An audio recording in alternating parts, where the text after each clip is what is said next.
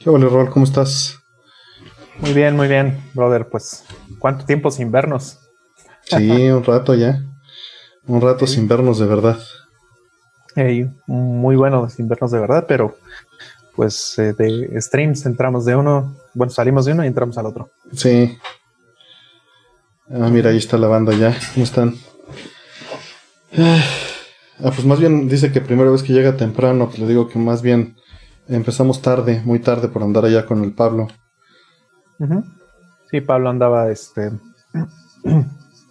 nos invitó a jugar este eh, Dungeons and Dragons de, de CPC2. Las dos versiones los acabamos, los dos juegos. Sí. Corrido. Todo mal jugado, pero divertido. todo mal jugado y todas las gráficas horribles y todo. Sí, se ve horrible y con lag horrible, pero nos divertimos. Es lo que hay. Sí, es lo que hay y no estuvo feo. Nos divertimos sin duda. Este. Saludos a todos ahí. Sí, saludos de California. Están este Cyclone, Doro Torres, Bleed, este Drowning Kerosene, este, Javier Díaz. Saludos, Enki Games. Aquí andamos. Y este, por ahí preguntan que si vamos a hablar de, de, la ley nueva, Rol. No sé si quieres tocar el tema o. Eh, pues todavía no, eh, creo que es un poco eh, pronto todavía para hablar de eso. Sí. sí. es un poco prematuro porque este, justo ahora estoy estudiando, estoy viendo con un grupo de este, abogados y todo esto, em, porque sí es algo grave en realidad, porque hay muchas cosas que no están claras dentro de, dentro de la ley y que todavía no, no este, pues no se alcanzan a ver, no se alcanzan a prever muchas de las eh, consecuencias o muchos de los efectos que vamos a tener, ¿no? Pero en general, el, eh, digamos que el pronóstico es malo. Eh, lo poquito que, sé hasta ahorita es que en efecto este, pues hay muchas cosas que pudieran pasar mal con, este tipo de leyes con respecto de, la ingeniería inversa, de la preservación, de este, incluso el, la reparación y todas esas cosas, ¿no? Digo, de nuevo no quiero ahondar demasiado porque no tengo todavía este, eh, los datos concretos. Eso es algo que, voy a estar eh, investigando en las siguientes semanas. Pero este, pues ya, ya les daremos un update más adelante, quizá en unas dos semanas, de cómo es. Sí, eh, cuando, cuando haya información más, más fidedigna. Jessica Chan, saludos, ¿cómo estás? Nos manda a saludar Jessica Chan, que acaba de entrar. Este. Por ahí también nos preguntan que. Ah, pues mira, gracias que estuvieron viendo el video de My Life in Gaming. Si hoy salió, si les interesa ver el, el video, denle una chicada. El que se grabó. Luego lo grabaron en muchas este, ocasiones. Eh, y cuando yo grabé fue. Cuando fue Retrocreate, en, en noviembre del año pasado. Mm. Septiembre, creo. Septiembre, creo, noviembre, uno de los dos, no me acuerdo. Este. Y pues bueno, si les quieren echar un ojo, ellos hacen un trabajo muy, muy, este, pues muy refinado, ¿no? Si le quieren echar un, ojito, ahí está ya la segunda parte del documental y va a haber una tercera. Tercera y tal vez cuarta. Porque sí, eh, tienen muchísimo material. A mí me entrevistaron como por tres horas. Y a cada quien lo entrevistaron como para tres horas. Entonces el trabajo de edición sí está bestial también. Que bueno, Asher también suele hacer eso, ¿no? De tener horas de, de B-roll y de, y de main role y nada más escoger lo, usual, ¿no? Es lo normal. Cuando quieres hacer un documental, el estándar más o menos es 10 a 1. Tienes que tener 10 veces el, pietaje que vas a, este, terminar editando, básicamente. Sí. O sea, si quieres dos este horas, tienes que grabar 20, básicamente. Este, ¿Qué modelo de osciloscopio tengo en la mesa de trabajo? Es un 455 de Tektronix. O un 465, ya no, no estoy tan seguro de, los dos, ahorita te digo. Muy bonito. Eh, eh, los puedes conseguir esos en, Mercado Libre, este, relativamente baratos aquí en México. Tengo en eBay, también, porque pues mucha gente ya no quiere un oscilo viejito, pero este por ejemplo es de 20 MHz y sirve súper bien para la mayoría de cosas. Y bueno, a mí, a mí este, me encanta tener la pantalla en CRT. Además de que butea rapidísimo. Esa es una gran, gran ventaja. Claro. Es, es, inmediato, ¿no? Claro. Sí, el mío es eh, totalmente digital. Yo tengo un Picoscope de Picotech y es muy bonito también, pero este, obviamente se pierde toda la, belleza del, del, este, del CRT, ¿no? Las ventajas que tengo ahí es que tengo una, pues, una resolución muy alta, ¿no? HD y, este, bueno, pues es de, es de bastante buena calidad y todo lo que quieras. Tienes todas las ventajas de, de tenerlo en una PC, ¿no? Pero que corran Linux, pero este sí se me antoja mucho un, buen. Lógico. Sí, un Picoscope es buena solución. No es, no es lo ideal si quieres hacer análisis más a fondo, porque el sampler no es tan bueno como los de un oscilo normal dedicado. Para, agarrar los samplers rápido, ¿no? Muchos en alta resolución. Pero es la solución más barata en compromiso, ¿no? Porque avientas mucho del hardware a la PC, como bien dices. Sí, claro, y puedes este, tener, este, algunos tienen muy, muy buena, este, o sea, básicamente, eh, si, si, quieres eh, tener, eh, digamos, la funcionalidad de uno de 40 MHz, pues compras uno de 100, realmente, ¿no? Sí. Entonces, básicamente. Sí, pero, y con uno normal, mira, ahí está Chofas. Saludos, un abrazo, mi estimada Chofas. También está José Cruz, carnal, un gusto verte por acá. Él también sale en este, él es el que eh, la persona que sale reparando CRTs en, en Frontier de My Laughing Game. Carnal, nos la pasamos muy bien allá cuando nos vimos en RetroCreate a todo dar. Este, y siempre nos acompaña por aquí. Igual Chofas, gracias por entrar. Saludos. Un, saludote a Chofas, este, muchos, muchos abrazos, mucho cariño. Te extrañamos mucho. Sí. Que si nos echamos retas con My Gaming, pues no, no, no jugué nada con ellos. La verdad es que ellos andaban muy ocupados grabando para el documental, entonces tuvieron muy poco tiempo de convivir, solo ya en las noches. Nosotros estuvimos platicando y yo estuve platicando principalmente con José, con Frank Cifaldi, con este Jeremy Parish, con este eh, bueno, con, con, eh, con, muchos creadores, por ejemplo, el creador del G-Card Switch. me lo pasé increíble platicando con él y también con este con Tim, Tim Wardington el creador del NSRGB, estuvo muy, muy divertido. Fuimos a comer, fuimos a desayunar a un Taco Bell que nunca había ido. Me llevaron este, este de, de HD Retrovision. Y este, también, bueno, yo no tuve oportunidad de hablar con Marcus. Tú estuviste hablando, este, José Cruz, que me dice que estuvo hablando con Marcus, yo no. Yo a duras penas, este, crucé palabra, nada más saludos. Eh, y preguntan, de que el Naomi. Eh, tengo un video del Naomi en el canal si quieres verlo, Doctor Nick. Y pregunta que si necesita conexión a internet para bajar juegos. No, el juego es físico, es ya sea en GD-ROM o en tarjeta. En un este cartucho, en flash. Eh, ¿Todo bien, Rol? Todo no te escucho ya. Ah, ok. Creí que se había. Se, escuchaba muy silencioso. sí, es que. Creí que te me había ido. Sí. Y fue la con la convención de finales del año pasado. Sí, sí fue la, convención de finales del año pasado. A ver cuándo vamos a visitar a Chofas a Japón. Pues espérate, deja que, deja que nos podamos mover de, la casa y luego vemos. Y luego pues no hay dinero. Y con la primero deja que poder visitarnos entre nosotros estando en la misma ciudad. Espérate. Y con dinero, a ver cuál dinero. Que alcance el dinero para visitar a Roll. Exacto. Eh, Sonic CD o Sonic 3. Personalmente Sonic CD, pero Sonic 3 es mejor juego. Ya el combinado.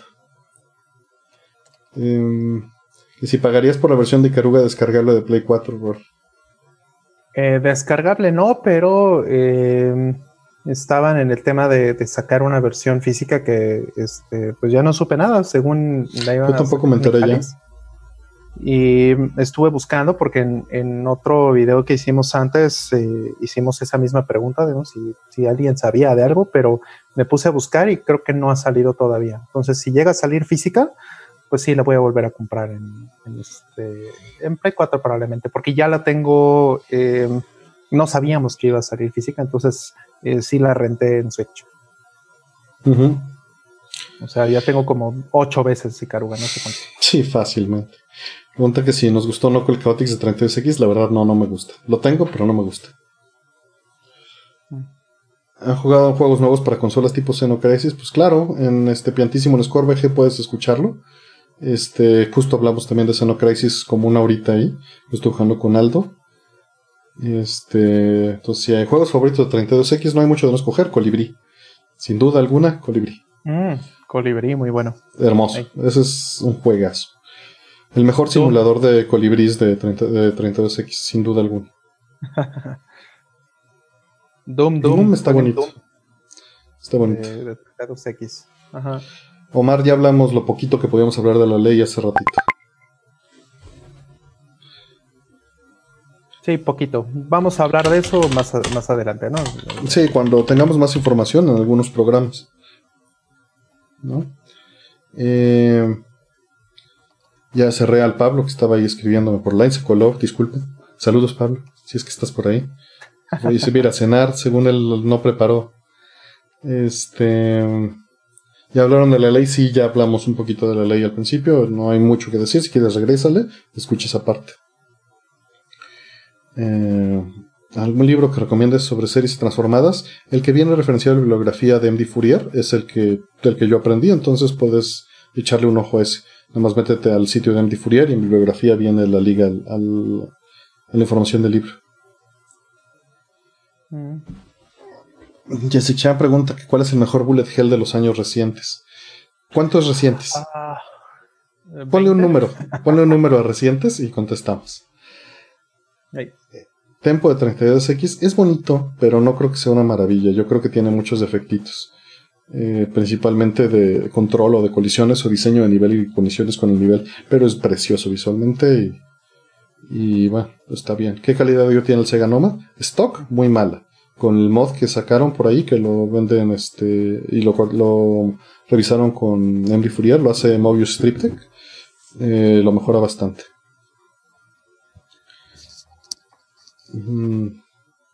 Y si han visto Ninja Scroll, uy, años. Hace muchos años, en los noventas.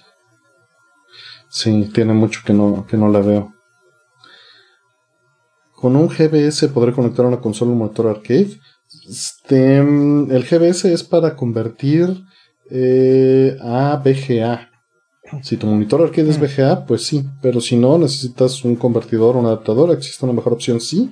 El este RGB21 o SCART tu llama, lo acaba de sacar de nuevo Tim Worthington, una versión actualizada. Es la mejor mm. este, opción que yo, yo tengo la, la versión vieja de hace como 10 años. ¿La primera o la segunda? Es ¿Tiene los dos puertos? le puedes. Sí, tiene dos puertos y le puedes conectar. Digo, yo ya no le compré la, el, el add de, este, de, control de PlayStation 2. O sea, te hablo de que ya tiene muchos años para que pueda tener controles de Play. Sí, tiene como 10. Uy, nos la pone muy difícil. Mejor Bullet Hell de 5 años a la fecha. pues... Digo, si se valen los ports, pues yo metería Ketsui y es, es Galuda este, ahí, ¿no? Epsilon, claro. Porque tienen las este, versiones, este, exacto, Sprade, Spreido, ¿no? Te dicen. Tiene las versiones este, actualizadas. Spreido eh, eh, Epsilon. Sí, sí, es maravilloso. De ahí en fuera, mm. híjole, no sé, Jessica, Chan, no, no tengo idea. Este, este no tengo idea de algo. Sí, sí, sí. Todos los que sacaron Ketsui también está increíble. Eh, obviamente van mejorando, ¿no? Eh, que si hay videos de lo que haces, José Cruz, preguntan por ahí. Este, que si vimos el nuevo hack que salió a luz del Play 2, sí, sí está muy bien, está muy interesante cómo atacaron el, firmware del, este, del DVD player, ¿no?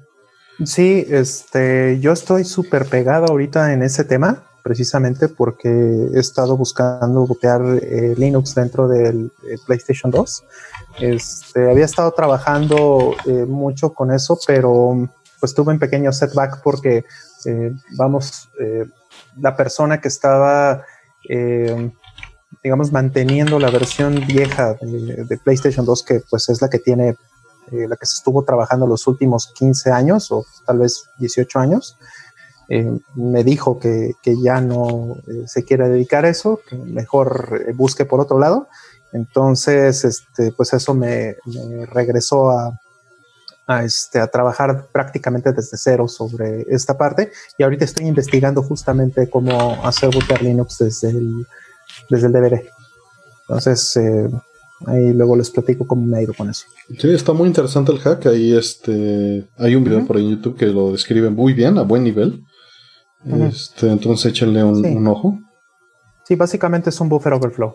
O sea, este, lo que hacen es que eh, levantas un, un, DVD de video, normalmente de, de, video, entonces utilizas un archivo eh, mal formado, digamos, que este, le carga un, bueno, es el que hace. Una tabla de contenidos enorme, ¿no? Ajá, y le carga este, eh, o rebasa un buffer eh, del, driver de DVD de la consola y entonces este, del DVD player más bien, para ser más preciso, y, entonces puede inyectar código arbitrario, o sea, puede inyectar eh, código para poder este, un, un, juego o lo que sea, ¿no? Entonces en mi caso yo estoy buscando bootear Linux. Entonces, eh, eh, eso para mí es muy bueno, de hecho, porque este, uno de los problemas que había estado teniendo este, ahorita que estoy trabajando con estas cosas en Linux, en, PlayStation, es precisamente la, compatibilidad con diferentes eh, modelos de consolas. no todas las consolas soportan FreeMac Boot, no todas las consolas este, soportan los diferentes kernels que hay de Linux, es una bronca. Entonces esto viene a resolver algunos de esos problemas. Está, está muy padre. Es algo que este, creo que, es muy oportuno además para lo que estoy haciendo. Preguntan varias cosas que nos vamos a ir rapidito. ¿El GDEMU de Dreamcast es FPGA o es como un Everdrive? Los Everdrive son FPGAs. Eh, ¿Cuál es el mecanismo de, opción, de acción? Pues el FPGA actúa como el drive, ¿no? Y le alimenta todo al, Dreamcast. sí. algunos eran ASICs hace muchos años, ¿no? Algunos de los eh, eh, de los cartuchos eh, flash, digamos. Desde los primeros que tengo son FPGAs, ¿eh? No sé. Este, sí, sí, de, hay, de, hay de todo, ¿no? Pero este, hay algunos que son eh, hardware específico, ASICs, podríamos decir, que es un circuito de este, aplicación específica. Pero ya ahorita creo que por costo-beneficio todo el mundo se migró a FPGAs. Entonces creo que ya, ya no hay ninguno que no sea. Este, Chofas nos pregunta, tengo una, Play 2 y muchos juegos que dejé en Estados Unidos. Tengo un emulador con los juegos en PC en Japón. ¿Es piratería? Mm. Complicado. Yo digo que no. Eh, porque tienes la licencia. O sea, una cosa es si los hubieras vendido. Si los tienes, o sea, si todavía los posees y no te deshiciste de tu licencia, este, pues son tuyos. Y mientras no los uses al mismo tiempo, no hay problema. Lo único que es gris ahí es, son tus dumps o los bajaste de la red. Si los bajaste de la red, bueno, esa es la, la cosa que en teoría no se debería de hacer. Pero de ahí en fuera, y no estamos aquí para juzgar a nadie, ¿no? Al final de cuentas tienes los juegos y este y son tus licencias. Y mientras no se los tengas prestado a alguien y un primo los esté jugando en Estados Unidos y tú lo estás jugando en Japón, según la ley que tenemos, que sabemos que está mal hecha, pero bueno, es la ley que tenemos, pues no sería problema. En los tres países, además, ¿no? Tanto en México como en Estados Unidos como en Japón es, igual. Entonces, eh, sí, yo diría que, efectivamente no es piratería si, estás jugando el mismo juego que tienes en, un estante en donde sea. O sea, no importa si lo tienes en, tu mismo departamento o está a, 9000 kilómetros de distancia, realmente, ¿no? No debería importar. Este dice eh, Yomiko, saludos. ¿Existe alguna diferencia entre los modelos de Neo Geo?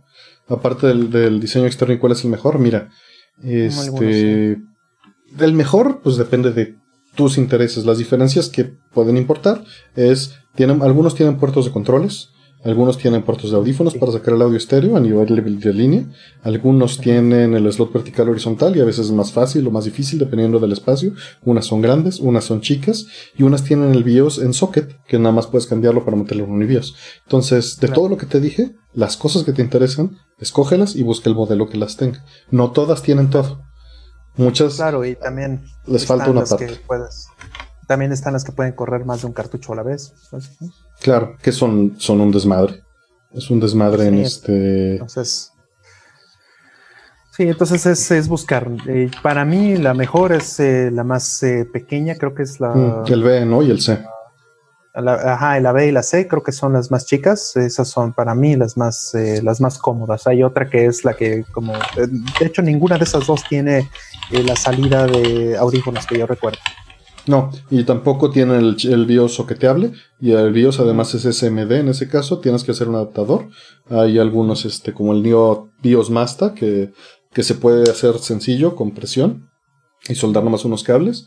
Pero es mucho más difícil de meterle un BIOS que todas las demás. Entonces. Ajá. Y hay una que es la más completa, ¿no? Que es la que es bastante más grandecita, que trae puertos, trae este estéreo y trae el BIOS, ¿no?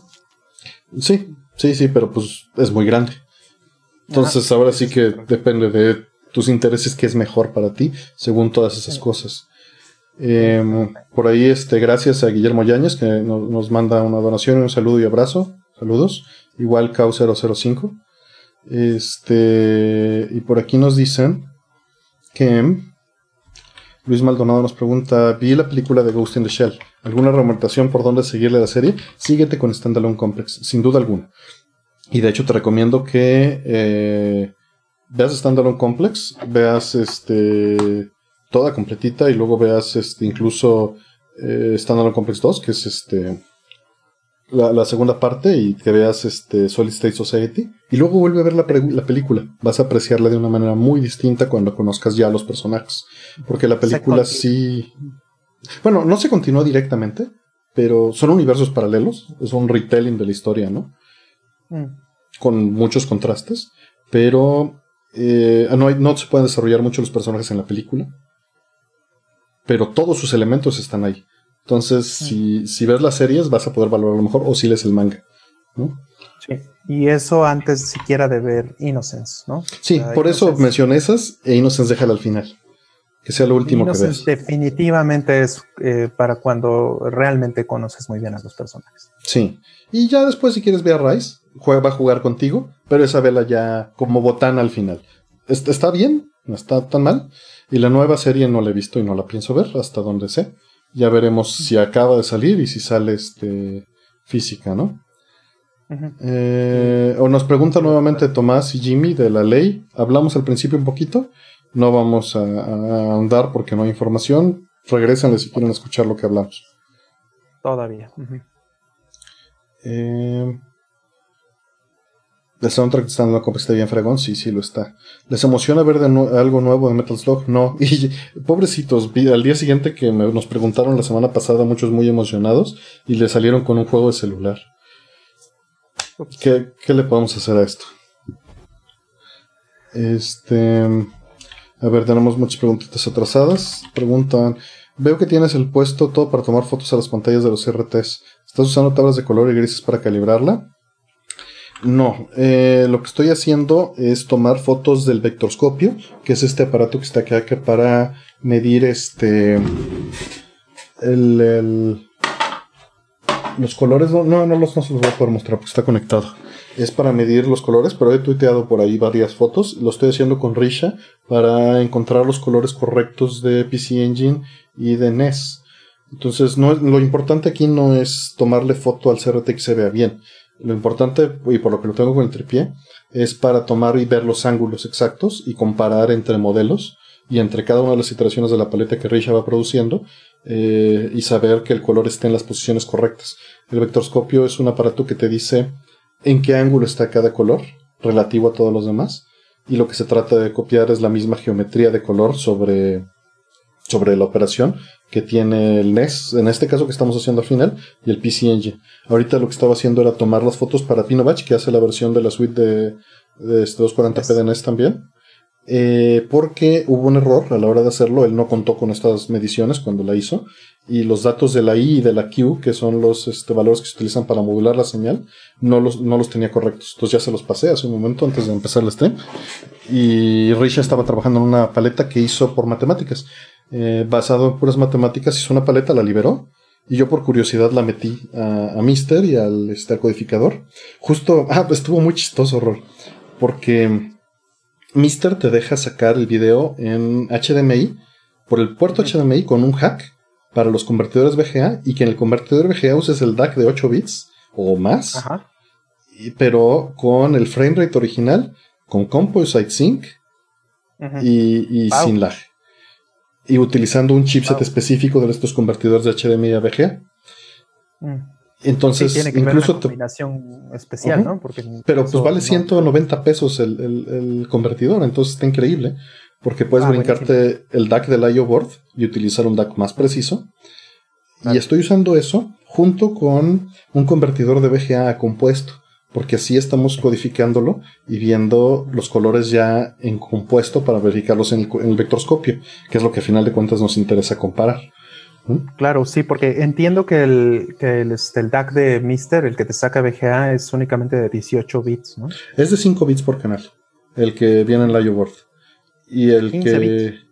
Ajá. Y el que externo este debe de soportar más, pero lo estándar es que le mandes este 24 bits, ¿no? 3 por 8. Claro. Eh, entonces, bueno, andamos trabajando ahí. Ahorita veo que eh, eh, bueno, estábamos haciendo eso y con el vectorscopio entonces vemos esos ángulos y tuve que importar de Japón justamente, me mandaron un, este, un, downscaler de H, de, bueno, de VGA a compuesto. Eh, yo esperaba que tuviera NTSCJ, que es el formato sin setup de, color de negros, pero no lo tiene, viene NTSC abierto, ni modo. No, no, afecta tanto, pero la codificación de color es buena. Sí maneja la señal de Mister, que es lo que me había importado. Había comprado otros tres o cuatro con lo que nos donaron. Para que, por cierto, bueno, hablando de eso, ahorita recibimos varias donaciones y estas donaciones las estoy usando justo para este tipo de cosas, para comprar este tipo de cachivaches y poder este, extraer la información. Pero este me causó muchísima risa, Rol. Lo importé de, de Japón. Allá atrás está la caja, pero está hecho un relajo, como para desconectarla. Está increíble porque ¿cómo crees que se llama este convertidor de, de este de VGA compuesto? Ni idea. ¿Sí se ve? Es el Down King 2. Down King. Es el, rey de los este, on scaler, ¿no? El Down King 2. Y funcionó bien. Para nuestros fines parece que la codificación de compuestos, si le mando RGB puro, sin las paletas de Risha, este, coincide perfectamente con el vectorscopio.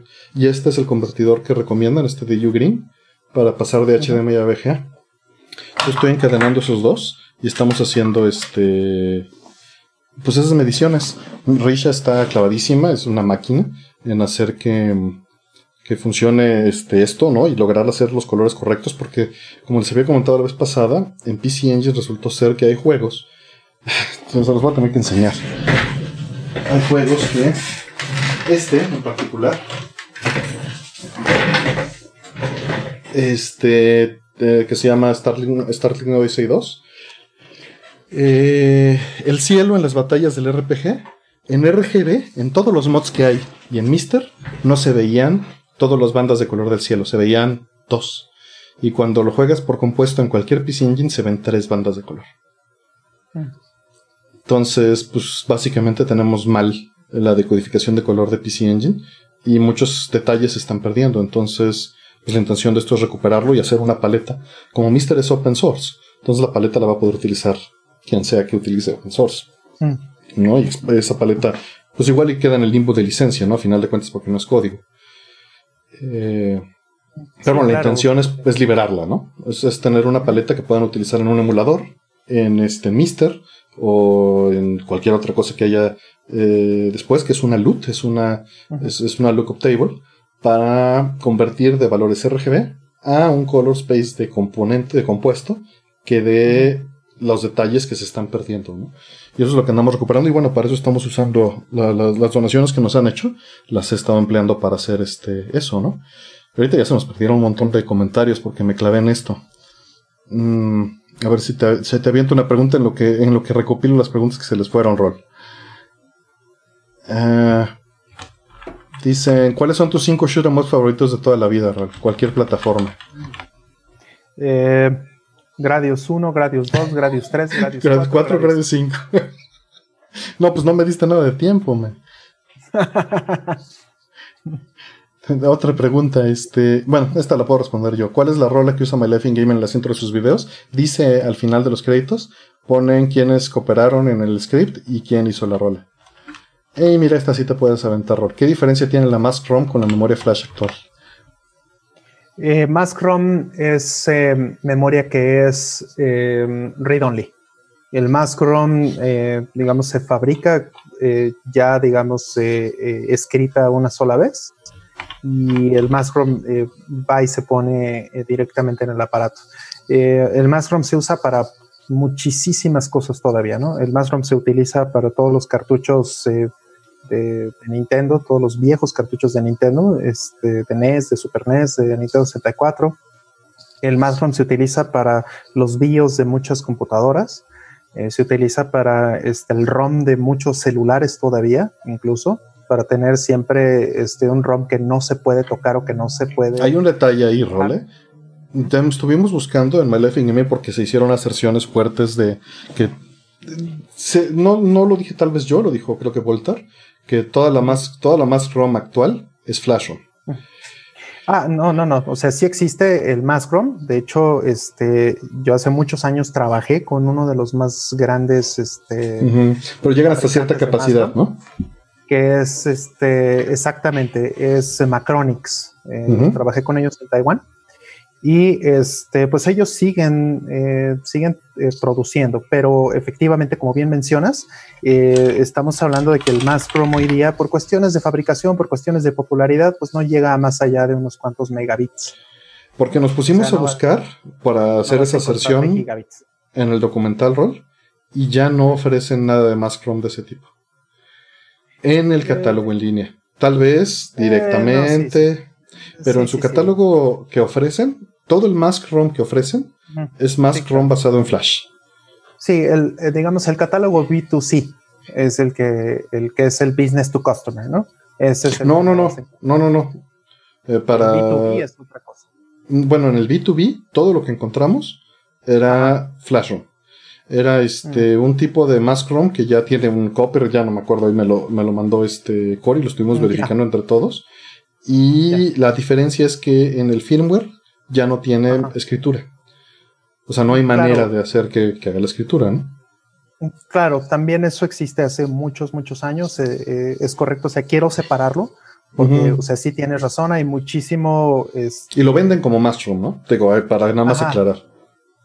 Sí, o sea, el mercado lo está eh, comprando de esa manera o lo está consumiendo de esa manera, justamente también por lo que mencionas, porque es una cuestión de tamaños pero este, o sea, es una cuestión de, de, qué es lo que realmente necesitas. Si necesitas un chip que, que, sea para ciertos usos muy específicos, bueno, o sea, cartucho de Switch. Algunos otros sí te lo pueden llegar a vender. Ahora, cartuchos de Switch, cartuchos, es más, Nintendo probablemente desde el Game Boy Advance no utiliza, Mask ROM.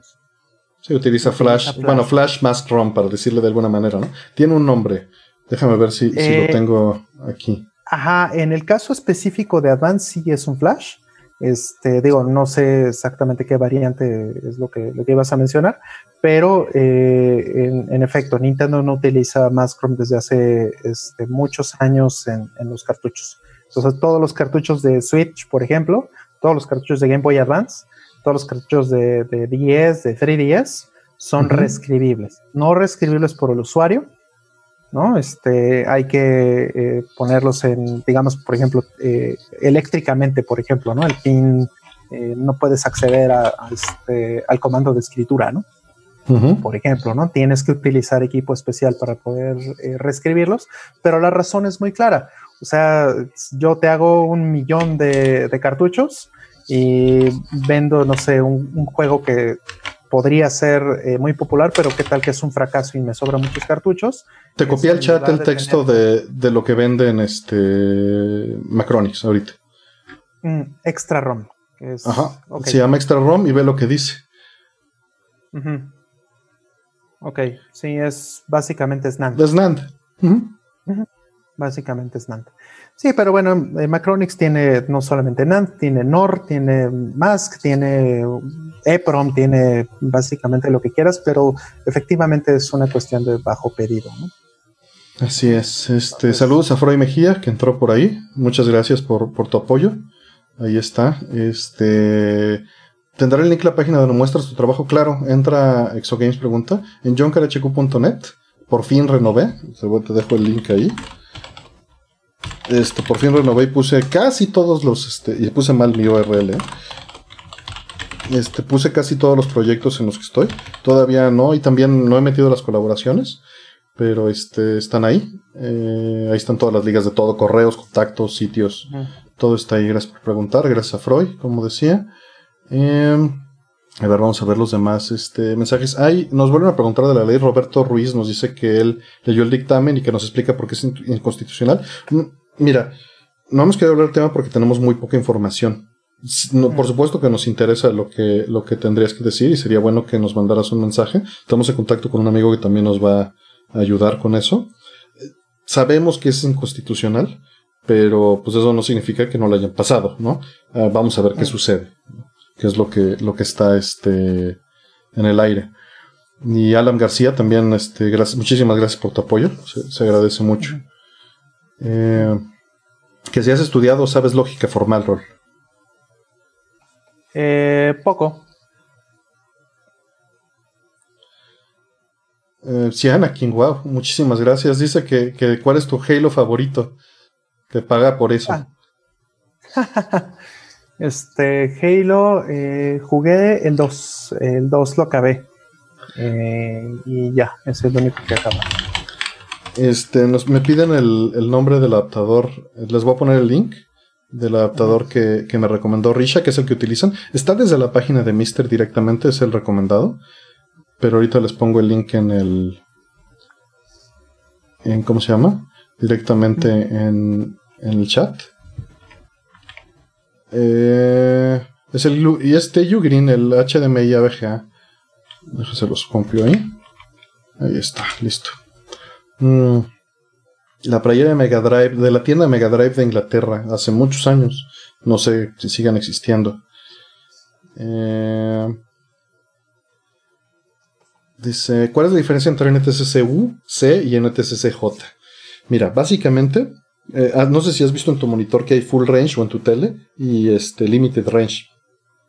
Y esto no significa que no pueda representar todos los colores. Ojo, solo significa que están comprimidos en menos números o en más números. Cuando tú tienes este un, set de números, imagínate que son números reales. No es el caso, pero imagínate que son números reales. Tú puedes dividir 0 y 1 en la misma cantidad de partes que 0 y, y 3. ¿No? Si te vas a, los, a las fracciones decimales. Eh, tú puedes encontrar una infinidad en medio de esas dos cosas.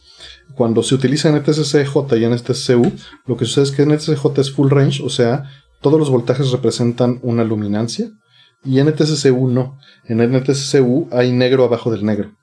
Hay este.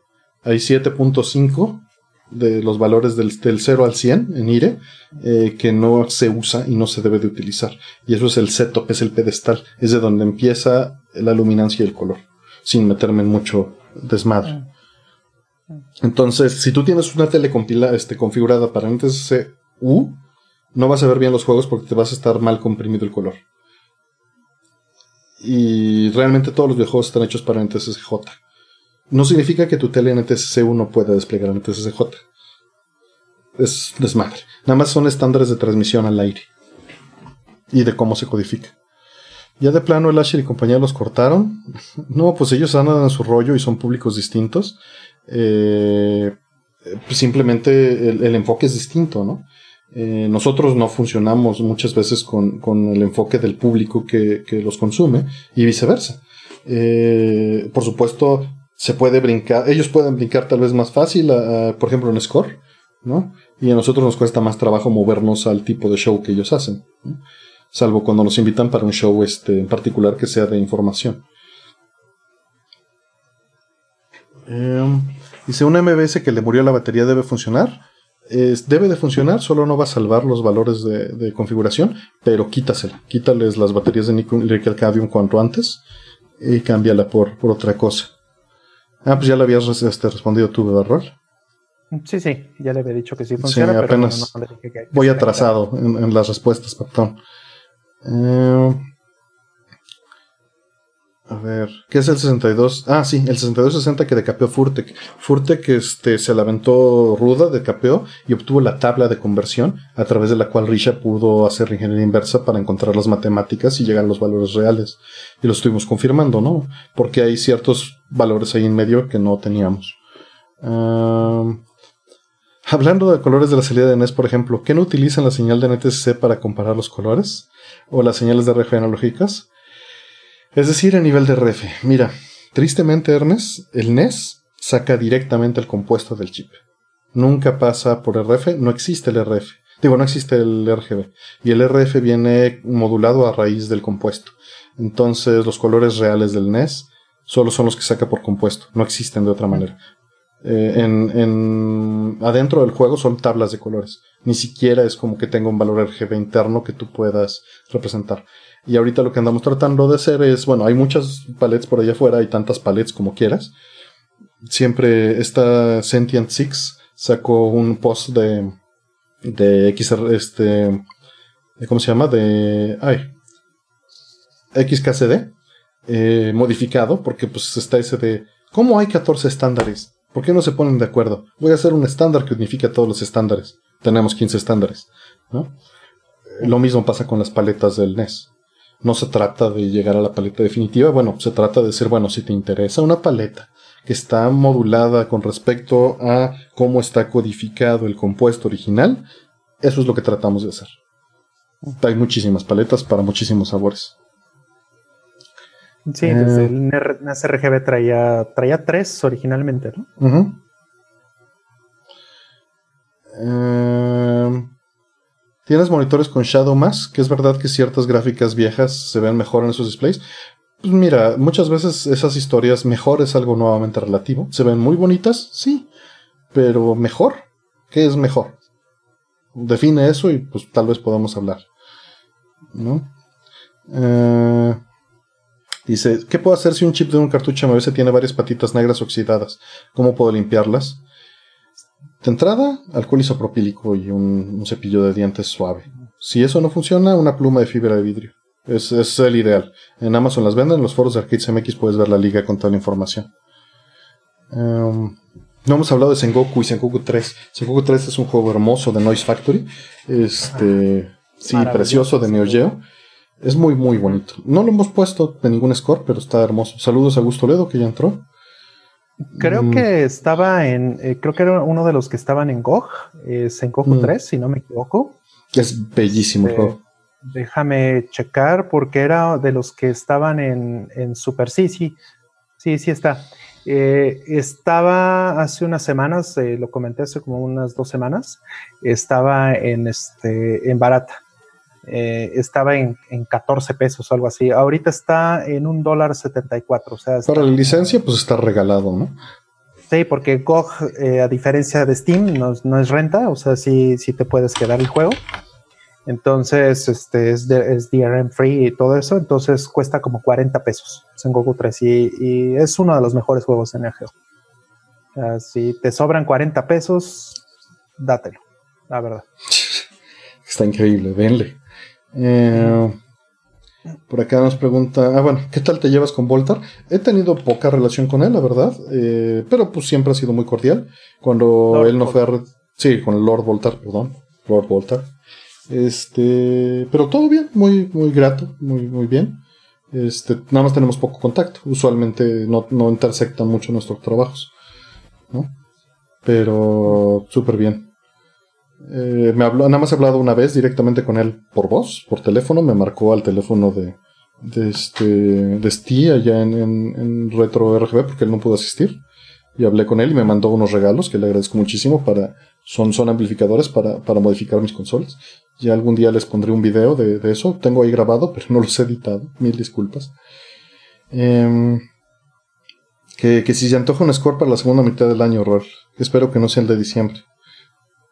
Sí, este, íbamos a hacer un score hace unas semanas, pero este, lo tuvimos que cancelar por eh, casos de mm. fuerza mayor y la verdad es que mm. no nos hemos puesto de acuerdo eh, para, para, hacerlo de nuevo, ¿no? Porque bueno, ahora todo el mundo está de streamer, ahora todo el mundo ya tiene múltiples súper ocupado. Todo el mundo está muy ocupado, qué bueno, qué bueno que estén muy ocupados y qué bueno que, que este, básicamente toda la banda está trabajando y haciendo cosas. Eh, fantástico que, tengan tanta chamba, este, sobre todo en esta situación, pero bueno, ya, ya llegará el momento donde nos podamos por fin poner de acuerdo y podamos hacer sport otra vez, ¿no? Tenemos ahí varias cosas que hacer. De hecho, este, esto me llegó apenas hace ratito. Entonces, este, es una de las cosas que quiero platicarles en, en Score más adelante. Pregunta por ahí Oval Fastix, que ¿qué osciloscopio usado sea bueno en menos de 100 USD? Como te digo, un osciloscopio analógico, como ese que está ahí atrás, un Tectronic 455, un 465, si está funcionando, pues te va a servir muy bien. Son de 20 y de 40, creo. Eh, creo que es de 50, no estoy tal vez equivocado, son de 50. Y pues con unas puntas la libras súper bien para algo. O sea, high-end, por bajo costo, obviamente va a ser CRT, va a ser enorme, porque son enormes y pesados. Tiene una manija para que lo cargues, pero pues está grande.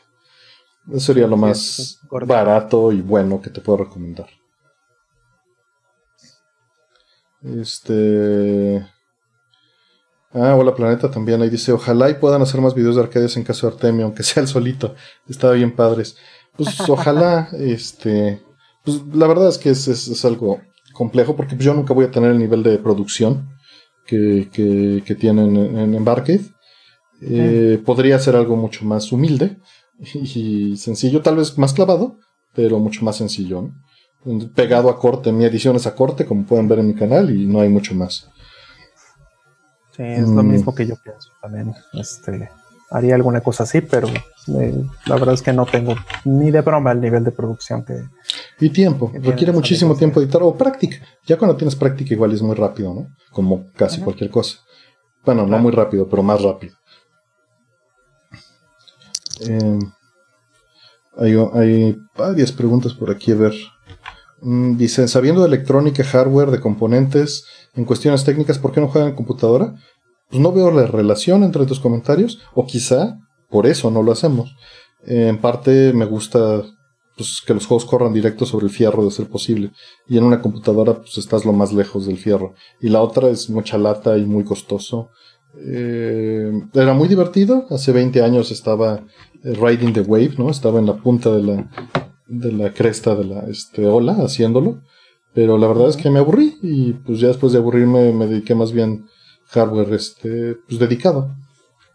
¿Tú, Yo ya lo hemos, ya lo hemos contestado de algunas maneras, pero... Sí, sí, este, pues realmente no tengo mucho que agregar, por lo mismo, ¿no? Porque ya hemos contestado eh, eso mismo. Pregunta, ¿se puede conseguir el XRGB3 sin dejar un riñón? De entrada, pregúntate para qué quieres y por qué quieres un XRGB3. Mi recomendación sería siempre Yahoo Japan. No, ¿cómo busques en eBay estas cosas? Eh, no sé en cuánto estén. Japan o, ¿El XRGB3? Según yo, nada ah. más este. FrameMaster, ¿no? FrameMaster, sí. Y ya no, ¿no? O sea, ya casi no hay. A ver, déjame ver. Justo lo estoy revisando ahorita para ver si hay Únicamente veo FrameMaster, eh, Selecti 21 y ya. Sí, no. XRGB 3 probablemente nada más en eBay o en Yahoo Auctions o alguna cosa de eso.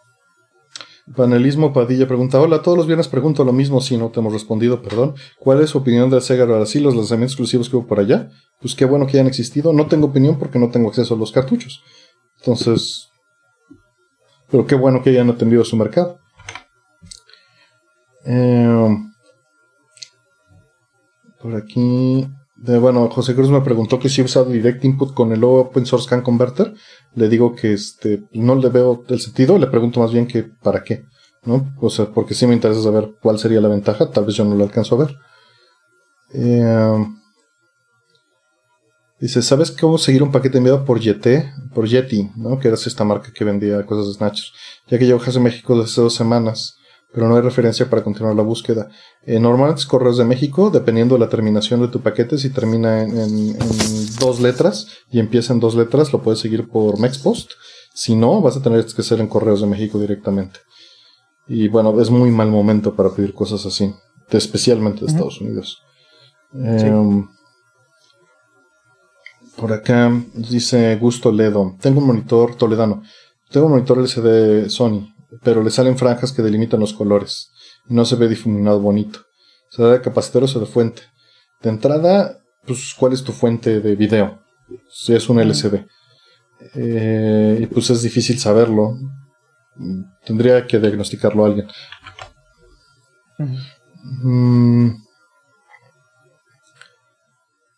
Acerca de Shadow Mask, mejor es cómo lo envisionó el autor de la obra y las intenciones que tenía para con ella. Pues es imposible saber si el autor jugó con un Shadow Mask. Tendría que decírnoslo específicamente, entonces pues la pregunta carece de contexto, ¿no? Eh, ¿Qué modelo de audífonos estás usando? Son unos Saka GK701. Hace muchos años, como 15 años tiene. Mm, la mejor forma de arreglar el ghosting monitor de arcade Mario Bros. Pues generalmente recap, que José Cruz te podría decir ahí de entrada, pero el ghosting normalmente es adecuado y bonito de un CRT. Si el CRT tiene ghosting, es el normal usualmente. Es muy difícil que, sea el fósforo, y si es el fósforo, pues vas a tener que cambiar el, tubo. Este, por ahí nos comentan que vieron el video de My Life in Gaming, gracias, bueno que les haya gustado. Eh, ahí te dice que utiliza HDMI a componentes, un convertidor de esos baratos para sacar este, a su CRT con RetroArch y saca 240p a, a 15 kHz sin lag.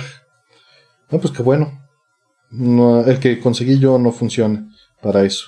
Si tienes este por ahí, bueno, es, que saca componentes. Componentes no me sirve para lo que estoy haciendo yo.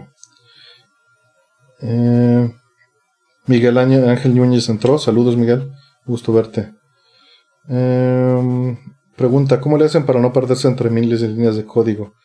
Pues conocer el código. Si no lo conoces, pues te vas a perder siempre. Tienes que conocerlo, formarte un modelo mental de lo que estás analizando y ya, pues no hay mucho más. Es como no perderte en una ciudad. Te vas a perder al principio.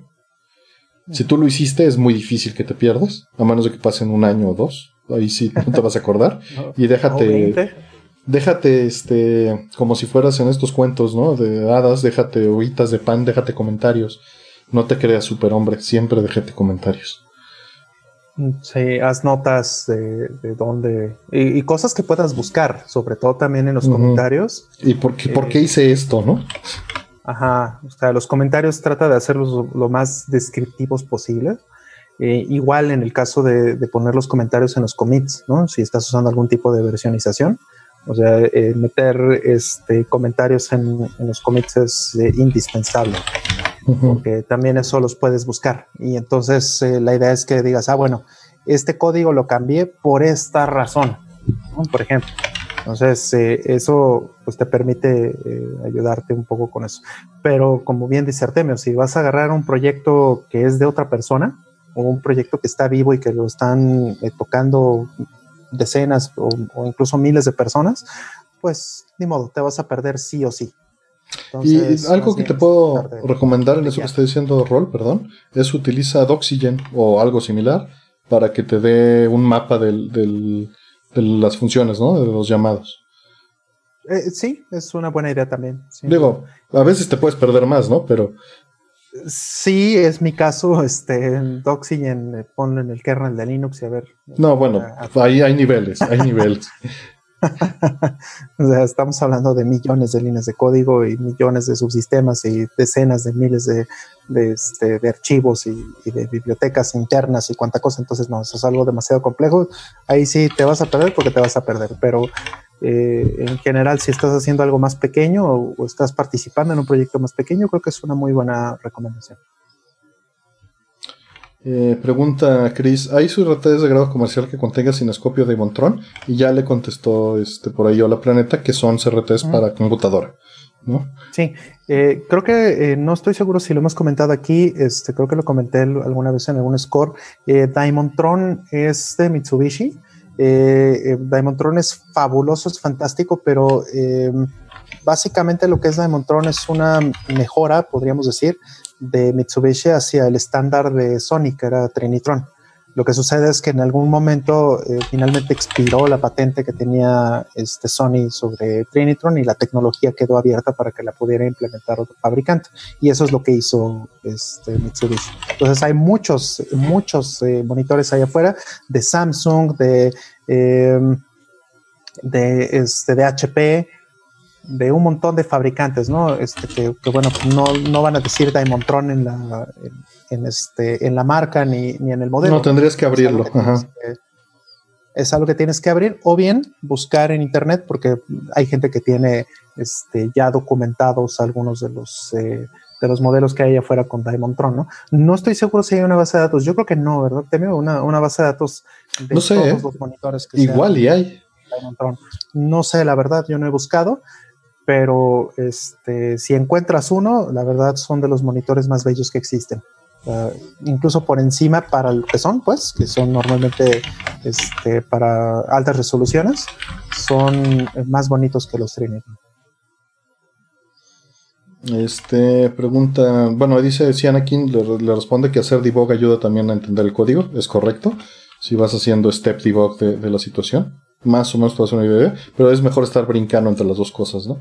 Si es complicado, este, nada más ir haciendo debugging porque hay muchas zonas que no puedes estar viendo. Es, como una, una combinación. Em, dice, ¿cuál es el scaler más barato para poder ver bien el Super Nintendo en una TV LED? Es una pregunta difícil. Lo más barato pues va a ser el GBS 8200, pero vas a tener que modearlo y meterle este hacer tus cables tú a mano y porque no tiene entrada de SCART ni de RGB21, vas a tener que modearlo con un Arduino y cargarle el firmware y vas a tener que hacer rotadores y solo te va a sacar eh, VGA. Si no vas por ese lado, entonces forzosamente te vas a tener que ir por si algún producto de RetroTink te sirve, estás hecho. Son maravillosos y son de, de bajo costo pero son de usos específicos, ¿no? Por ejemplo, compuesto, eh, sí tienen unos productos de RGB. Si no, tienes que brincar al Open Source Scan Converter. Son las, las mejores opciones que puedo recomendar. Yo me iría por algo de RetroTink, revisa su línea, y si no, el OSC si se te, si, si se te, hace accesible, sería pues, lo mejor. Y bueno, ¿qué tal el, este, perdón, Retrovision? Edge Retrovision, este, sí, puedes irte por componentes, pero tienes que tomar en cuenta que tu tele tiene que soportarlo. Justo iba a ese punto. Tienes que probarlo con un cable de compuesto. Si tu tele va a soportar, mandarle el 240p directo. Porque es mandar 240p directo por componentes. Eh, tienes que revisar en su página bien la, definición, pero no es un upscaler. Es, nada más cables de componentes. Ah, son, transcodificadores, ¿no? De, color space. Y, la otra, eh, verifica que soporte el framerate del Super Nintendo por tu tele que eso es muy difícil, pero hay unas bases de datos de compatibilidad. Muchas veces lo manejan con compatibilidad del Open Source Car Converter. La realidad es que es compatibilidad de tu tele con la señal del Super Nintendo. El Open Source Car Converter es un intermediario. Él no tiene nada que ver. Él le pasa lo que entra. Y si el Super Nintendo que no tiene un framerate correcto, este, no lo acepta tu tele, si estás frito. Y lo puede aceptar por compuesto y no por HDMI. Hay que ser bien claros. Eh, eh, muchas gracias, Exo Games Puebla. Eh, dice que muy buenos los plics no aplican solo a código fuente, sino aplican todo el trabajo para ser más eficiente. Sí, sí lo es. Y como dice Miguel Ángel Núñez, ni tú mismo entenderás a tu yo del pasado. No, es imposible. esa es una lección que aprendes a trancazos. Tienes que dejarte tus migajas para regresar en el camino de lo que hiciste en aquel entonces. Nos preguntan, ¿cuál editor de código utilizan? Eh, yo utilizo VI. VI Forever, señores, VI. ¿En, todo ¿En todos lados? O yo según el ambiente cambio, eh, fíjate. En Linux utilizo 100% VI. Sí, sí, puedo llegar a utilizar otras cosas, ¿no? Este, pero regularmente es VI. Yo brinco entre tres, básicamente. Eh, brinco entre Visual Studio cuando estoy programando algo para Windows. No lo utilizo de frontend para, para GCC, que muchos lo hacen, pero se me hace muy complicado. Entonces GCC lo utilizo directo en línea de comando. Y cuando trabajo con GCC, todo lo hago sobre un editor hexadecimal que he usado para hacer ingeniería inversa hace muchos años, que se llama este 010 Editor, que hay para Linux y hay para Windows. Y pues lo utilizo porque me da opción de comparación binaria, ver, ver todo en hexadecimal, decimal, binario. Este tiene syntax highlight. Incluso puede llamar mi makefile, pero no lo hago, lo hago todo a mano en una, en una ventana de bash. Mm. Porque pues así crecí. Entonces tengo el editor de un lado y el otro y me gusta tener columnas, ¿no? Varias columnas, que eso pues lo hace cualquier editor, a final de cuentas. Sí, em, y este, ahí dicen que Visual Studio es de paga. Eh, no necesariamente Visual Studio Code, por ejemplo, es, open source. Entonces se lo puedes bajar. Eh, y, está el community. El community actual es, es gratuito. sí, y es bastante completo. Este, tiene plugins de montones de lenguajes, es bastante, bastante bueno. Lo uso, pero este, no me he acostumbrado, entonces eh, siempre, casi siempre regreso a VI. yo lo usé porque profesionalmente lo usé 16 o 18 años, este Visual Studio, para usar, trabajar en, C++, MFC y varias cosas. Entonces estoy muy acostumbrado. Y puedo brincar entre ellos sin problema y no me doy cuenta a pesar de que son tan distintos. Pero pues es por años de práctica, ¿no? De, estar en eso. Em, tenemos varias preguntas atrasadas. Dice, conseguí una tele Trinitron que tiene bajo y bocinas. Pregunta, ¿el bajo no puede dañar la TV por la vibración? Me preocupa porque la tele tiene una, imagen excelente. Normalmente esas teles están hechas, más bien, la bocina está protegida con una placa de acero para evitar que el campo magnético, que es lo que te debería preocupar, dañe al CRT o, en lugar de decir dañar, modifique el campo magnético de la tele y salgan mal los colores o la posición, la alineación. Entonces, normalmente vienen protegidas. El sonido no es muy bueno, pero puede ser mil veces mejor que los de las teles actuales. Entonces, este, pues ya dependerá de ti que lo compares si tienes un home theater contra el home theater o el de la tele. Este, pues ya será tu decisión. Pero lo que sí tienes que tomar en cuenta es que si utilizas el home theater, las bocinas de home theater nuevas no vienen eh, protegidas para un CRT, para evitar hacerle campos magnéticos. Las viejas sí. Entonces, eso es otro factor a considerar. Eh, Pregunta Luis Maldonado. Vi por ahí que el Open Source Can Converter corre mejor 480i que FrameMaster. ¿Es cierto esto? Nuevamente depende qué te refieres con mejor. Eh, sí, igual este, lo que sucede es que lo tratan distinto. Eh, la ventaja, el OSC está hecho para no tener lag. El FrameMaster está hecho para verse bien. Entonces, ¿qué es mejor para ti? Dice, tengo un monitor de... Ah, perdón. Perdón, Sí, y también hay un tema de compatibilidad, ¿no? O sea, en, algunas teles, este, a lo mejor podrías no tener eh, la misma compatibilidad dependiendo de lo que, de lo que tengas. Depende de tu consola. La compatibilidad es de la consola, ¿no? Como dijimos hace rato. No del Open Source Scan Converter. Sí, más bien el Open Source Scan, Converter no te va a ayudar a tener más compatibilidad. Y, el FrameMaster sí. Ajá. eh, Pregunta, tengo un monitor de PC, el, que nos preguntaba el scaler. Buscaba una alternativa al PBM. Así encontrar XRGB3. Pues puedes irte por un XRGB2. Funcionan increíbles si no te molesta. Eh, funcionan precioso. Incluso tiene este, un switch físico para cambiar las resistencias. El XRGB3 lo tiene por, por firmware desde el FPGA. Pero el XRGB2 lo tiene un switch físico para utilizar PCBs. Funcionan increíbles y nada más vas a usar eso. Aquí tengo uno, mira. Aquí hay un XRGB2 lo uso todo el tiempo en el Diamond Tron que tengo aquí junto. Adoro esta cosa. Sí, es, muy bonito. Sí, son, son muy útiles si es que lo puedes conseguir. Ajá. Un XRGB3 y lo uso con un HDM. Sí, el 3 aquí anda también. Aquí está el, buen 3. También lo tengo mucho cariño porque fue mi segundo scale. Mi primer scaler fue el 2. Estos le tengo muchísimo cariño.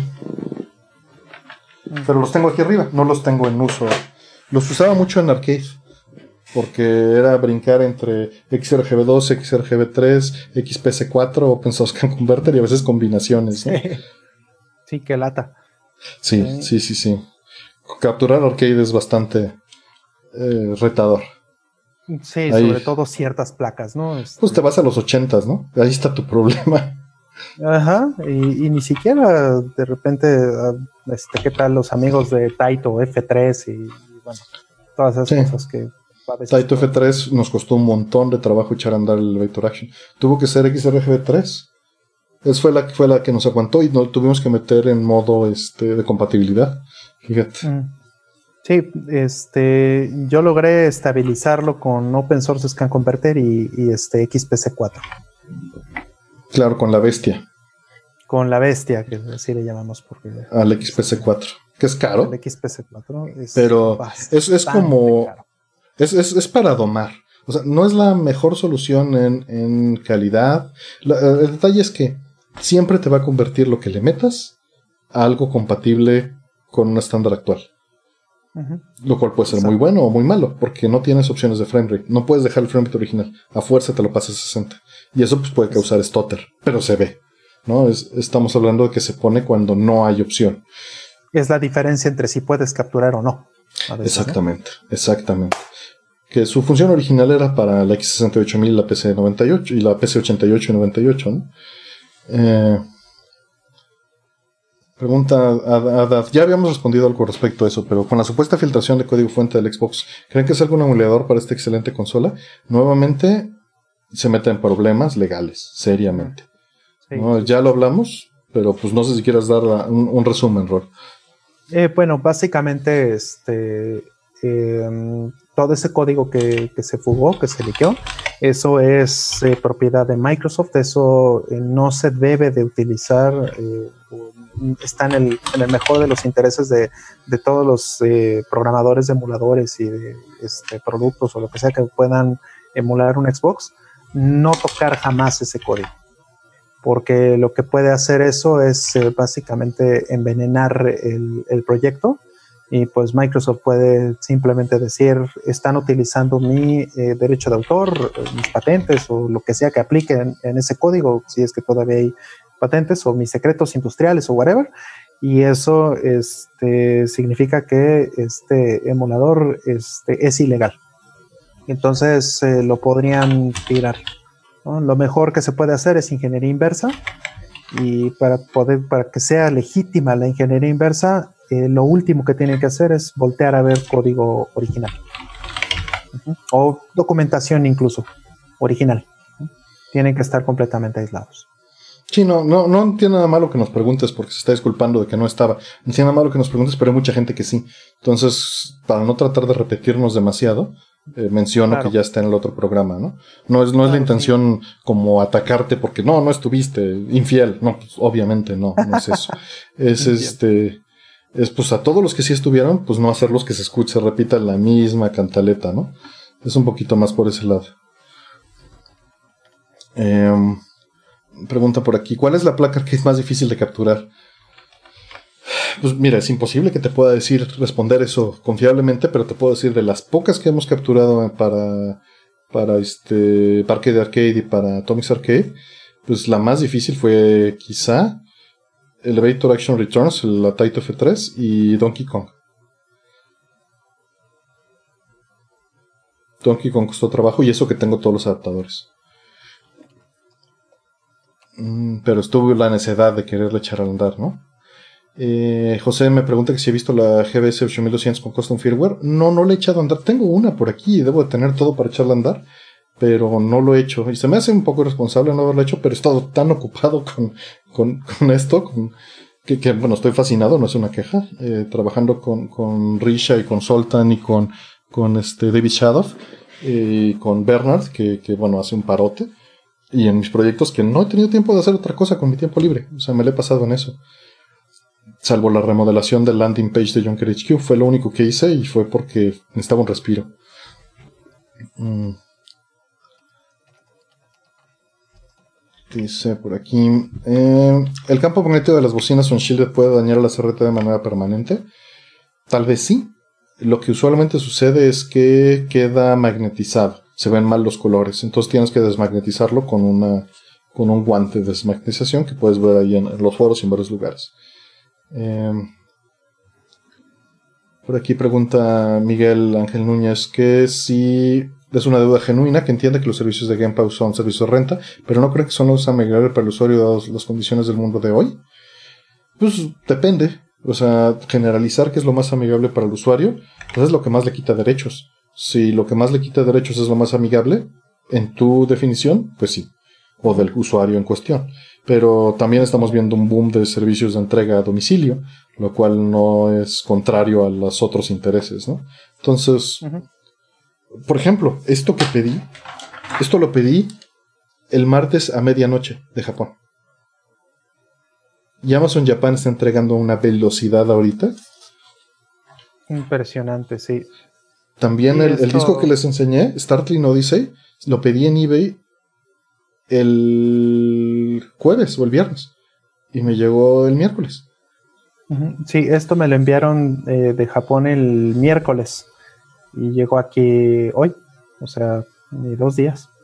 Está, digo, hay unas cosas que están en fire y seguramente es porque hay un, un, este, un apoyo gubernamental de, parte de activar la economía, ¿no? Seguro, quiero pensar. Mm. Eh, ¿Y se refiere específicamente a la cuestión económica? Pues si nada más hablas de la cuestión económica, pues sí, siempre y cuando te lo ven al mismo precio, ¿no? Pero hay casos en los que es más caro a veces comprar en digital que comprar en físico. Hay casos, ¿no? Nintendo, ejemplo. Eh, otra vez pregunta que si de Motron solo hay monitores, no hay TV. Efectivamente, eso es lo que, hasta donde sabemos, eso es lo correcto.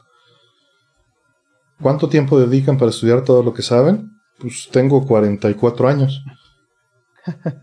todo el día. Pues nada, no todo el día, pero un rato. sí, por lo menos una o dos horas diarias. Pues tienes que meter las manos. Soy más pragmático que teórico me hubiera gustado saber eso desde chiquito, pero me gusta muchísimo reforzar con teoría ya que tengo un hands de algo. Y ahí sí clavarme en la teoría, porque la puedo disfrutar, me sabe más.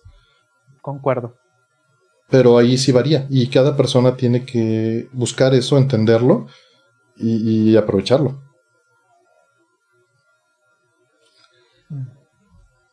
Mm, otra vez nos preguntan las leyes. Dale una regresada. Hablamos de eso en los primeros minutos. Dos o tres preguntas de eso. Dice, o sea, lo que dice Miguel Ángel Jones es pagar dos mil pesos por juego, pagar 200 por mes sin tener una biblioteca. Pues si te parece adecuado, pues adelante. Yo no soy quien para. Para mí. No, es lo mismo que. Desgraciadamente es lo mismo que decir rentar o comprar, ¿no? Si te hace más sentido rentar, pues tiene más sentido rentar. No, no hay por qué validar eso externamente. Es algo personal. Mm. Sí, el entorno no está para gastar 2.000 en juegos, pues no, pero pues ponte a ver cuánto pagas en renta mensual de súmale Netflix, este, Stadia, este celular. Pues no estamos para gastar eso tampoco. Exacto. ¿Qué juegos fueron programados en 6 más? Casi todo lo que se te ocurra entre 92 y... ¿Y qué te gusta? Y hoy en día en la base, ¿no? Eh, Consolas que se hayan este, empezado a programar en C. PlayStation. a partir de la generación de PlayStation, eh, Saturn y Nintendo 64. Y hay muchos juegos de Super Nintendo y Genesis que fueron programados en C. En un subset de, C muy específico para la consola, podríamos decir, pero sí. ¿Qué mensajería te entregó en México? Pregunta Chofas de HL.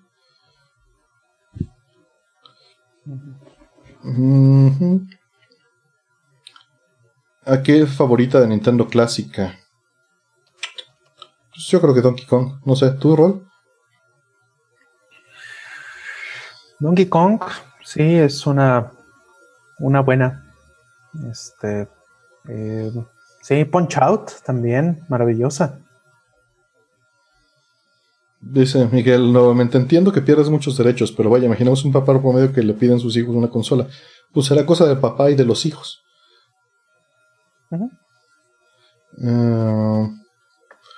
Dice, ¿por qué no juegan juegos de PC? Es porque el jugador clavado de PC está más familiarizado con cuestiones técnicas tanto en hardware como en software que el jugador de consola. Ah. Pues eso es una generalización.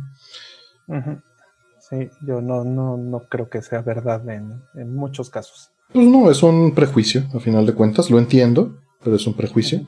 Es como, como decir, este, en YouTube no vas a encontrar información, ¿no? Claro. Es para divertirse si quieres un prejuicio, este, nosotros acabamos de hacer un stream con una cochinada que estaba en, en, este, en Steam. en PC? en PC, y pues, ¿cuál Master Race? O sea, voltea a ver, eh, aunque tengas la computadora de 32 cores de última generación, se sigue viendo pinchísimo el juego. Entonces, o sea, ¿cuál Master Race de dónde? Son preferencias, son preferencias. Son preferencias Entiendo que Entiendo que muchas veces centramos nuestra identidad alrededor de las cosas y cuando las queremos compartir, y los demás no las comparten, nos sentimos rechazados. Pero hay que entender que el rechazo es a la cosa y no a la persona. Y hay que entender que ese rechazo se basa en preferencias personales.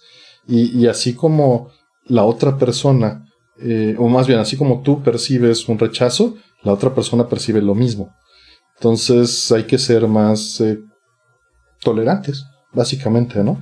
En, ese tipo de, cosas y evitar que esta, esta tribalización de los gustos o de los intereses cause eh, separación entre las personas. Al final de cuentas, aunque a mí me gustaría que todas las personas les gustara lo mismo que a mí, porque lo quiero compartir y es un sentimiento positivo, ¿no? Eh, pero que no se convierta en el sentimiento negativo de, ah, porque eres diferente, entonces, fuchi. Claro. Si no te gusta como me gusta a mí, entonces eso significa que estás mal, ¿no? Sí, o, tratar de decir, pues no entiendo ustedes, bueno, pues es que a nosotros lo que nos gusta es, es, entender de verdad los fierros. Y cuando, digo, te podría decir algo, otra generalización, el usuario de PC no entiende los fierros, lo que entiende es cómo armar piezas. Es un prejuicio. ¿No? Mm, se procura armarse el mismo su computadora, pues armo yo mismo mis computadoras. Eh, dicen, algunos dicen que es mejor el audio óptico, otros dicen que por HDMI.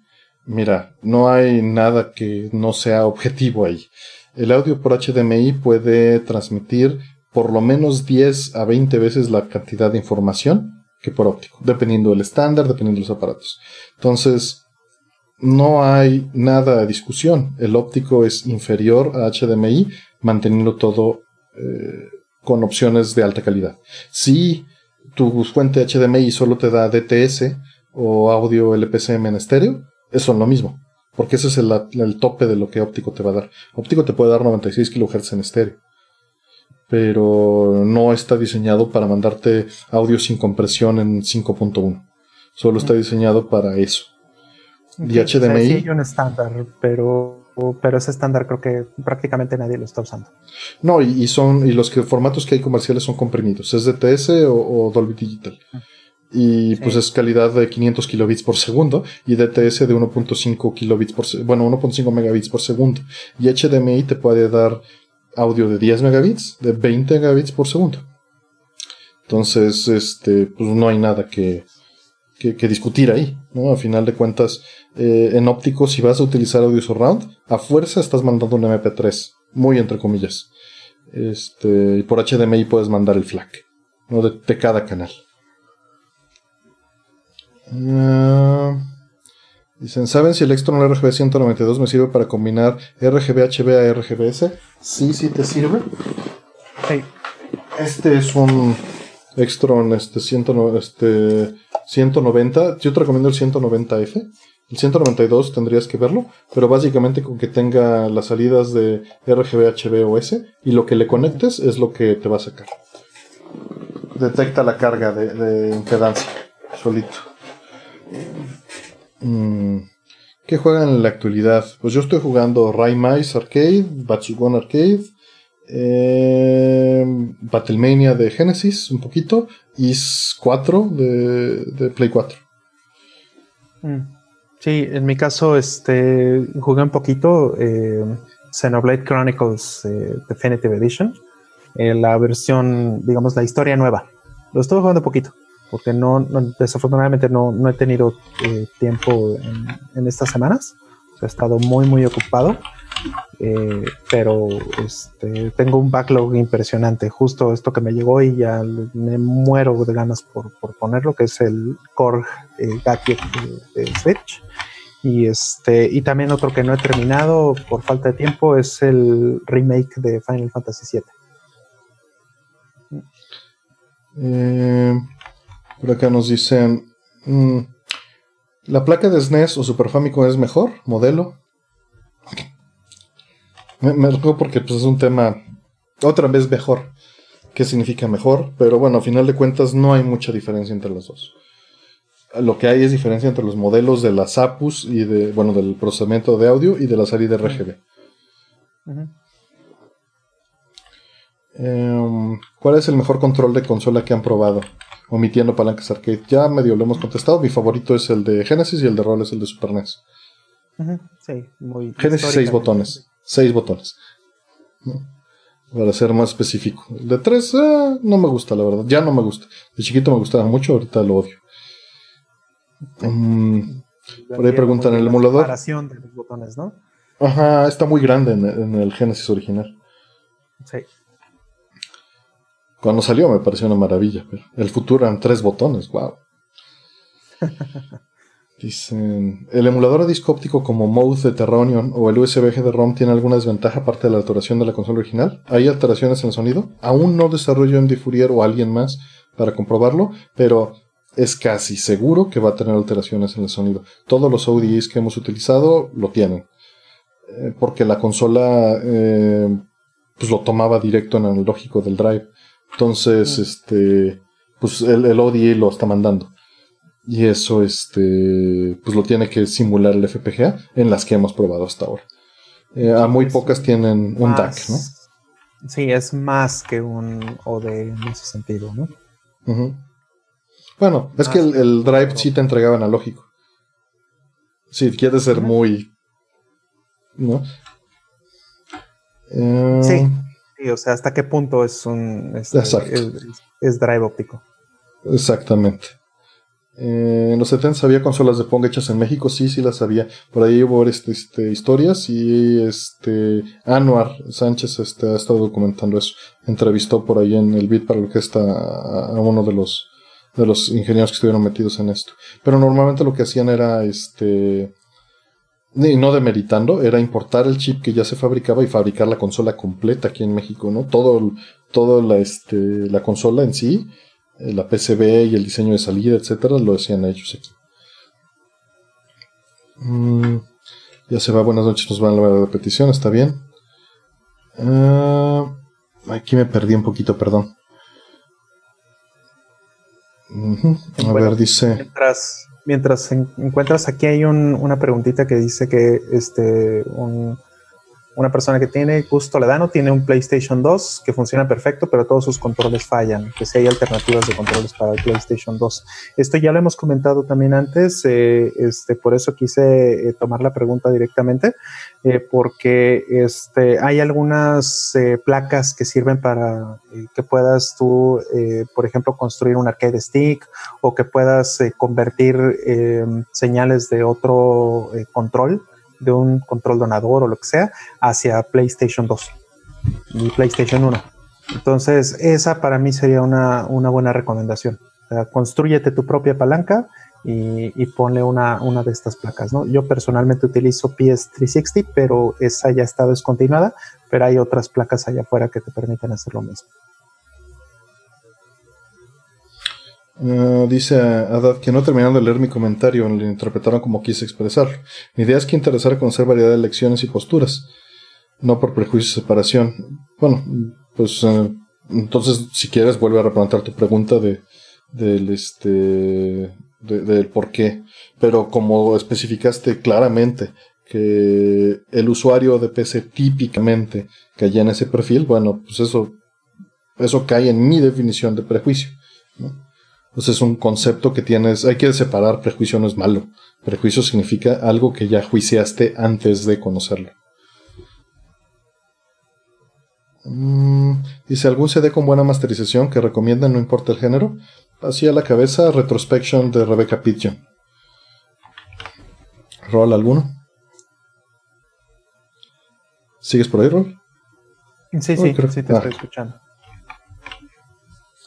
Eh, Dicen, ¿alguna vez han querido crear videojuegos de ser así? Haya sido hace décadas que se les antojaba crear. Mira, descubrí. Hmm. Eh, digo, ya lo había comentado en varios de estos programas, pero va a ser muy breve. Eh, me gusta, ya sé que lo que me interesa es saber cómo funcionan y cómo funciona su hardware y cómo funciona su ambiente. No, no me interesa hacer juegos per se. Eh, ¿Qué hice? Hice juegos de aventura, de texto juegos de aventura gráficos, eh, imitaciones de Alter Beast, Golden Axe este, en calculadoras, juegos de carreras de caballos y después hice en la carrera Pac-Man en red, este, un lenguaje para hacer videojuegos. O sea, básicamente un engine mugroso funcionando con, con GNOME sobre este. Hmm. ¿Cómo se llama? Este, ya no me acuerdo cómo se llama la interfase que utilizaban. Pero bueno, haciendo eso. Se llamaba Kusanagi, de hecho. ¿Tu rol? Eh, bueno, en mi caso a mí sí me gustaría este, tener el chance de, hacer juegos eh, pues como, como me, hubiera gustado este, seguir trabajando tal vez en, la industria de los juegos. Em, lo comenté en algún score, yo creo que si, si, este, si hiciera un juego ahorita probablemente sería una cartita de amor a Gradius. Qué chido. Básicamente. Este, saludos a Raúl Chávez, que, también nos apoya. Dice, llegué tarde al conocimiento de fierro japonés. Ya está todo bien caro, todo está terriblemente caro. Y la economía mundial no nos ayuda. Eh, pero me encanta que compartan el conocimiento. Un saludo, pues gracias por tu noble comentario. Ahí hacemos lo que se puede. Mm. Eh, ¿En qué aplicación se puede programar juegos de Super Nintendo? Revisa el código de la suite 240p. Ahí viene en C. Si no, pues es ensamblador. Son tus dos opciones. Y lo ideal es ensamblador. Se pierdes muchísimo performance en Super Nintendo. Muchísimo, no tienes una idea. Entonces sí, sí puede llegar a ser injugable. Tienes que hacer algo muy sencillo en C en el Super Nintendo. No le alcanza el CPU o las optimizaciones para jalar bien. Dice, ¿se puede adaptar una fuente de PC al sistema Naomi? ¿Y cómo se llaman los conectores? Son Molex, no me acuerdo de la medida. Se puede adaptar, pero no te lo recomiendo, porque no puedes ajustar los voltajes. Y puedes quemar el Naomi o no darle el poder suficiente. Recomiendo utilices una fuente arcade y una, un adaptador de Capcom o este de Sega con un transformador de 3.3 volts. La otra es esa, necesitas 3.3 volts y las fuentes de PC normalmente no tienen ese voltaje. Em, que salió un teaser de live action de Evangelion, Roll, dicen. Eh, sí, sí lo vi. Este, ya creo hay varios, Que fueron saliendo. Este, y bueno, eh, la verdad es que hasta no ver algo más sólido. Honestamente, este me guardo, me guardo la, la opinión todavía. Todavía no, no se ve tan interesante. Eh, dice Adad que no terminamos de leer el segundo comentario, pero no hay problema. Pues bueno, perdón, pero si puedes volverlo a poner y te interesa, pues lo podemos revisar. Eh, dice, ¿cuáles son sus calculadoras graficadoras favoritas? Sus favoritas pues, son las que tuve, entonces es muy difícil decir, pero pues no, no, no puede elegir, ¿no? la Casio FX850P, una Texas Instruments TI-95 ProCalc y una este, HP48GX. Tomé una Casio este, 7000 FX. Este, creo que podría decir que esa es mi favorita, porque es la primera que tuve y que este, tal vez a la que le dediqué más tiempo. Me encantaría tener una este, Texas Instruments. ¿De las nuevas?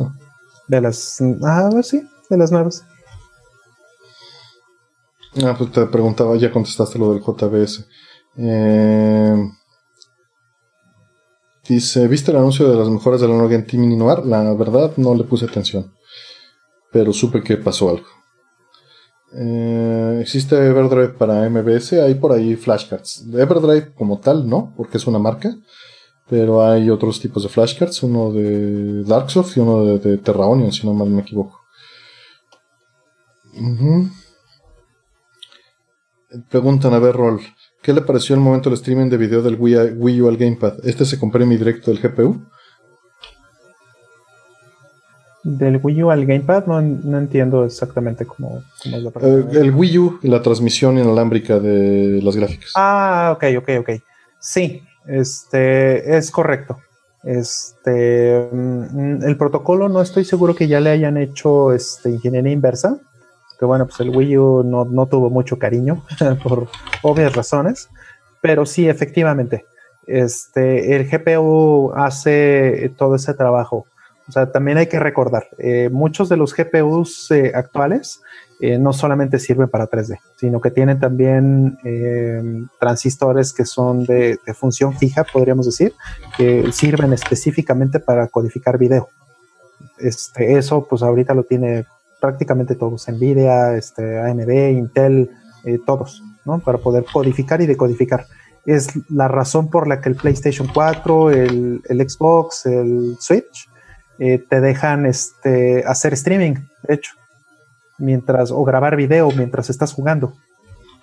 O sea, no es que le quite eh, eh, capacidad en, términos de 3D. sino no, le descarga. adicional. Es un hardware adicional, es un, este, son eh, específicamente transistores que sirven para eso, que, no sirven para el 3D. Entonces, en el caso del U se utilizaba para eso, efectivamente, y eso no tenía este, ningún impacto en, la consola. Es prácticamente gratis en ese sentido para las eh, consolas actuales. Piden que si le puedes subir tantito a tu micrófono. Yo no tengo manera de, controlar eso, ya estás al máximo aquí. Entonces, este, digo, no eres la primera persona que se queja, no, no es algo este, general. Mientras The Max nos mandó dos preguntas. Dice, ¿qué les parece Metal Gear Solid 4 12 años después como producto de videojuego? Sigo pensando lo mismo. Este, me emocionó en su momento, lo disfruté, pero creo que su valor está en los tres primeros niveles. Después se cae terriblemente. Sigo pensando lo mismo. No sé si tú cambiaste, error. ¿En cuál Metal Gear, perdón? Cuatro. Ah, este, bueno. Solo podíamos decir de uno que se haya caído. Sí, de acuerdo, este, totalmente. Pero bueno, también eh, lo tengo que decir, sé que, sé que a lo mejor estoy muy viciado o muy, este, muy sesgado, mi opinión es, es demasiado este, sentimental tal vez, pero a mí me encantó el, el acto este, 4 es donde, donde vas a Shadow Moses. Mm, ah, bueno, sí. Es nostalgia, pero eso funciona muy bien. Es, es fanservice, entonces a mí sí me llegó. Fíjate que no me acordaba de él, ¿eh? Lo había perdido por completo. Gracias por recordarme. Es bellísimo. Es una lucecita en medio de algo de media, mediana calidad. El primer nivel es una el primero y el segundo son unas maravillas. El tercero sí, es cierto, no es muy bueno, pero ya el, el, otro está bien. Sí, eh, sí, el acto 4 es verdad, el, de Shadow Monster, si no me equivoco. Preguntan que si saldrá claro con Aaron Overdrive. Pues sí, en puras piezas es bastante caro. O sea, no creo que les gane mucho. Eh, le, le, gana por el bulk, pero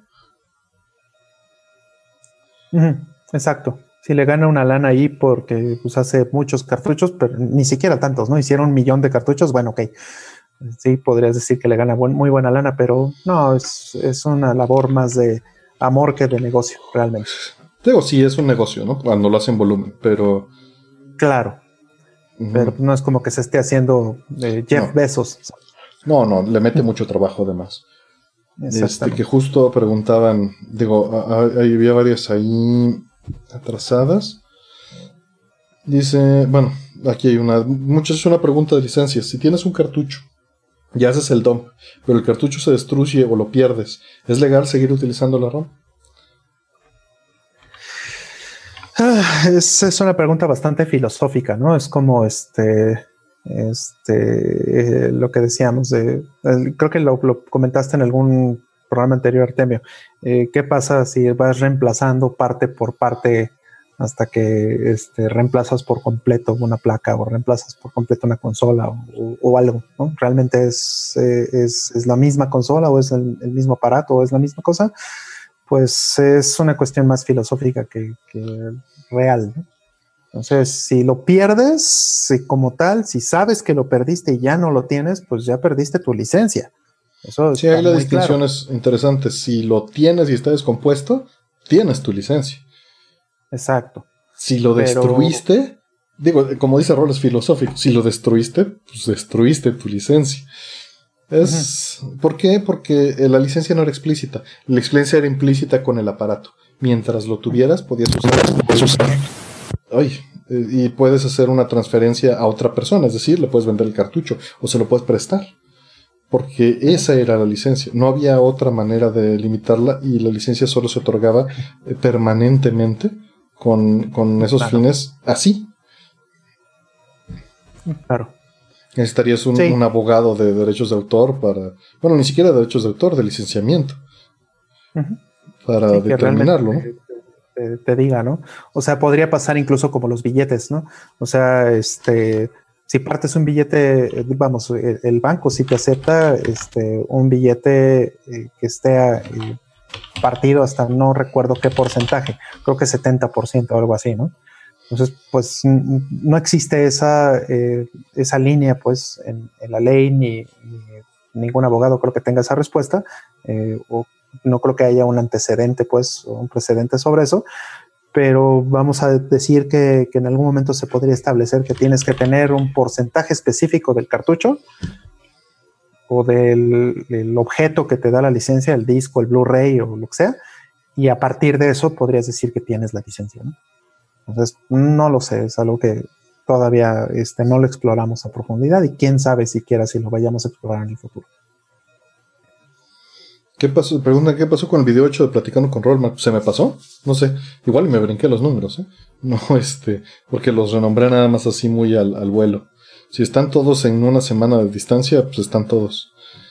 Eh, ¿Jugaron Summer Show de 2019? No, no lo jugué. ¿Tú, Rol? Eh, no, yo no lo jugué tampoco. Y bueno, nos preguntó este que aquí habíamos estudiado, eh, después de preguntarnos lo de la, de la computadora, este sistemas computacionales, ingeniería en sistemas computacionales. Ya habíamos también hablado de eso en algunas ocasiones. Mm, dicen, ¿cuál es la mejor tele 4 para jugar? Perdón Ángel, ya hemos también comentado esto muchas veces, que depende qué significa mejor para ti y qué hay en el mercado. Nuevamente, pues, sonando disco rayado, pues tienes que definir cuáles son tus necesidades, tus prioridades, tu presupuesto y qué hay en el mercado. Y con base en esas cuatro cosas, eh, a buscar la intersección de lo que más te convenga. Em, ¿Cuántas películas tienen en su colección aproximadamente? Hubo un tiempo que lo entré yo bien duro. Ah. Yo también le entré y tuve, pues, tal vez algunos eh, tal vez más de 200, 200, 300 películas puede ser, pero me deshice de muchas.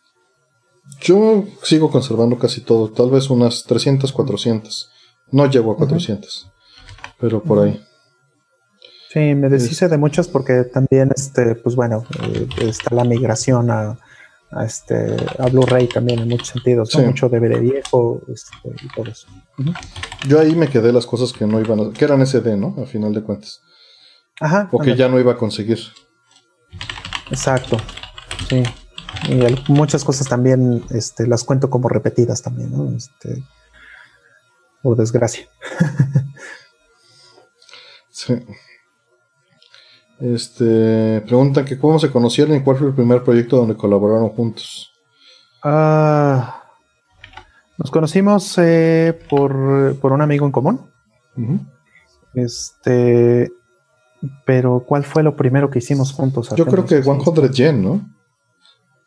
Eh, digo, hicimos, eh, o sea, colaboramos eh, por separado en Atomics hace más de 20 años. Claro. Pero algo que realmente en conjunto que hayamos hecho, pues sí, tal vez hasta 100 Yen, ¿no? Yo creo que sí. Creo, no sé. Digo, fuera de reparar algún arcade. Claro, o sea, públicamente, ¿no? Porque también, pues sí, hicimos muchas cosas juntos antes, ¿no? Sí. Por ahí nos preguntan que por qué no convertimos esto a podcast y lo subimos a SoundCloud. Porque no tenemos dinero para subir esto a SoundCloud, cuesta una lana. Nada más tenemos lo de Score. Y pues nos lo vamos rolando el pago ahí como se puede. Y este. Y por el trabajo que implica. Entonces, pues por eso está nada más aquí. Ahora sí que esto está al bote, ¿no? Claro, y, otra cosa que puedes hacer, este, si lo quieres este, consumir como, eh, como audio, es que este, pues hay downloaders de, YouTube que puedes utilizar para únicamente bajar el puro track de audio. Hay unos de línea de comando que no te meten nada de goles, como varios de los que hay en línea. Ahí está. Y lo puedes usar directo y nomás le das el URL y te baja el, el MP3. Hay uno en GitHub ahí que, justo bajé el día de hoy, porque este, en este tema que estamos hablando de, eh, desde el principio, bueno, ya hemos mencionado tantas veces de, lo de la nueva ley. Em, hay algunos videos que, quería compartir con compañeros, pero me decían, oye, es que sí es muy buena información, pero estamos hablando de videos de 40 minutos, de una hora, de etcétera. Entonces, este, lo que resolví fue decir, bueno, voy a bajar los, este, mm, eh, los guiones, pues, del video, y ya ven que puedes utilizar closed captioning o subtítulos, entonces puedo bajar el, track de subtítulos sin tener que bajar el video. Entonces, y baja con todo y los timecodes. Entonces, este, a estos compañeros les he dicho, mira, este es el video, este, aquí está la referencia para que puedas leerlo y, si, y como tiene el timecode, si hay algo que crees que, te interesara dentro de este video, pues puedes saltar a verlo ya directamente en, YouTube. Entonces, eh, ahí está, búscalo en GitHub, es un YouTube downloader y, está bastante, bastante bueno para extraer audio, extraer subtítulos o extraer el video mismo.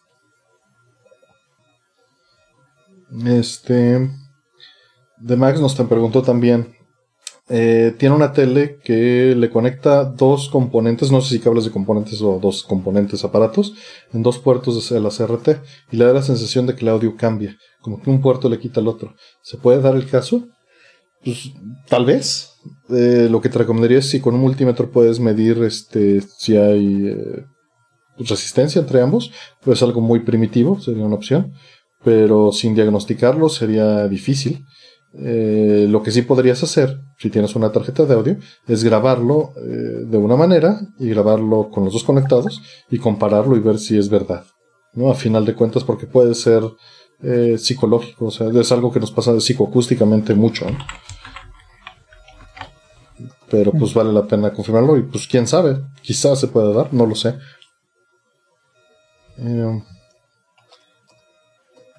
viene también acá arriba Rol, sé que está fuera de tema, pero sabes de instrumentos musicales. ¿Puedes decirme dónde llevar a reparar un sintetizador microcorg? Que algunas teclas no le suenan. Eh, microcorg o nanocorg.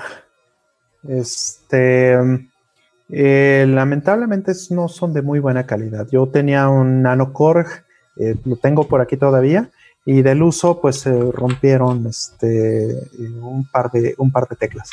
Entonces, este, pues como son muy baratos y todo eso, eh, resulta a veces mejor ir, ir, ir, y comprarse otro. No estoy seguro si vendan por ahí, este, si hay algún proveedor que te venda las piezas. Si están eh, en ese caso, pues, porque algunos son de membrana o, las partes de, las teclas son de plástico y se pueden romper como las de un teclado de computadora, eh, habría que revisar, ¿no? Habría que buscar a ver si hay algún proveedor que te dé las piezas y no tengas que comprar el teclado completo pero sí ya me pasó y, no son muy buenos. Son, te sacan del apuro, son para tenerlo, este, eh, digamos, portátil y, pues tener algo como para viajar o para este, poder sacar algo inmediatamente, digamos, en, donde sea.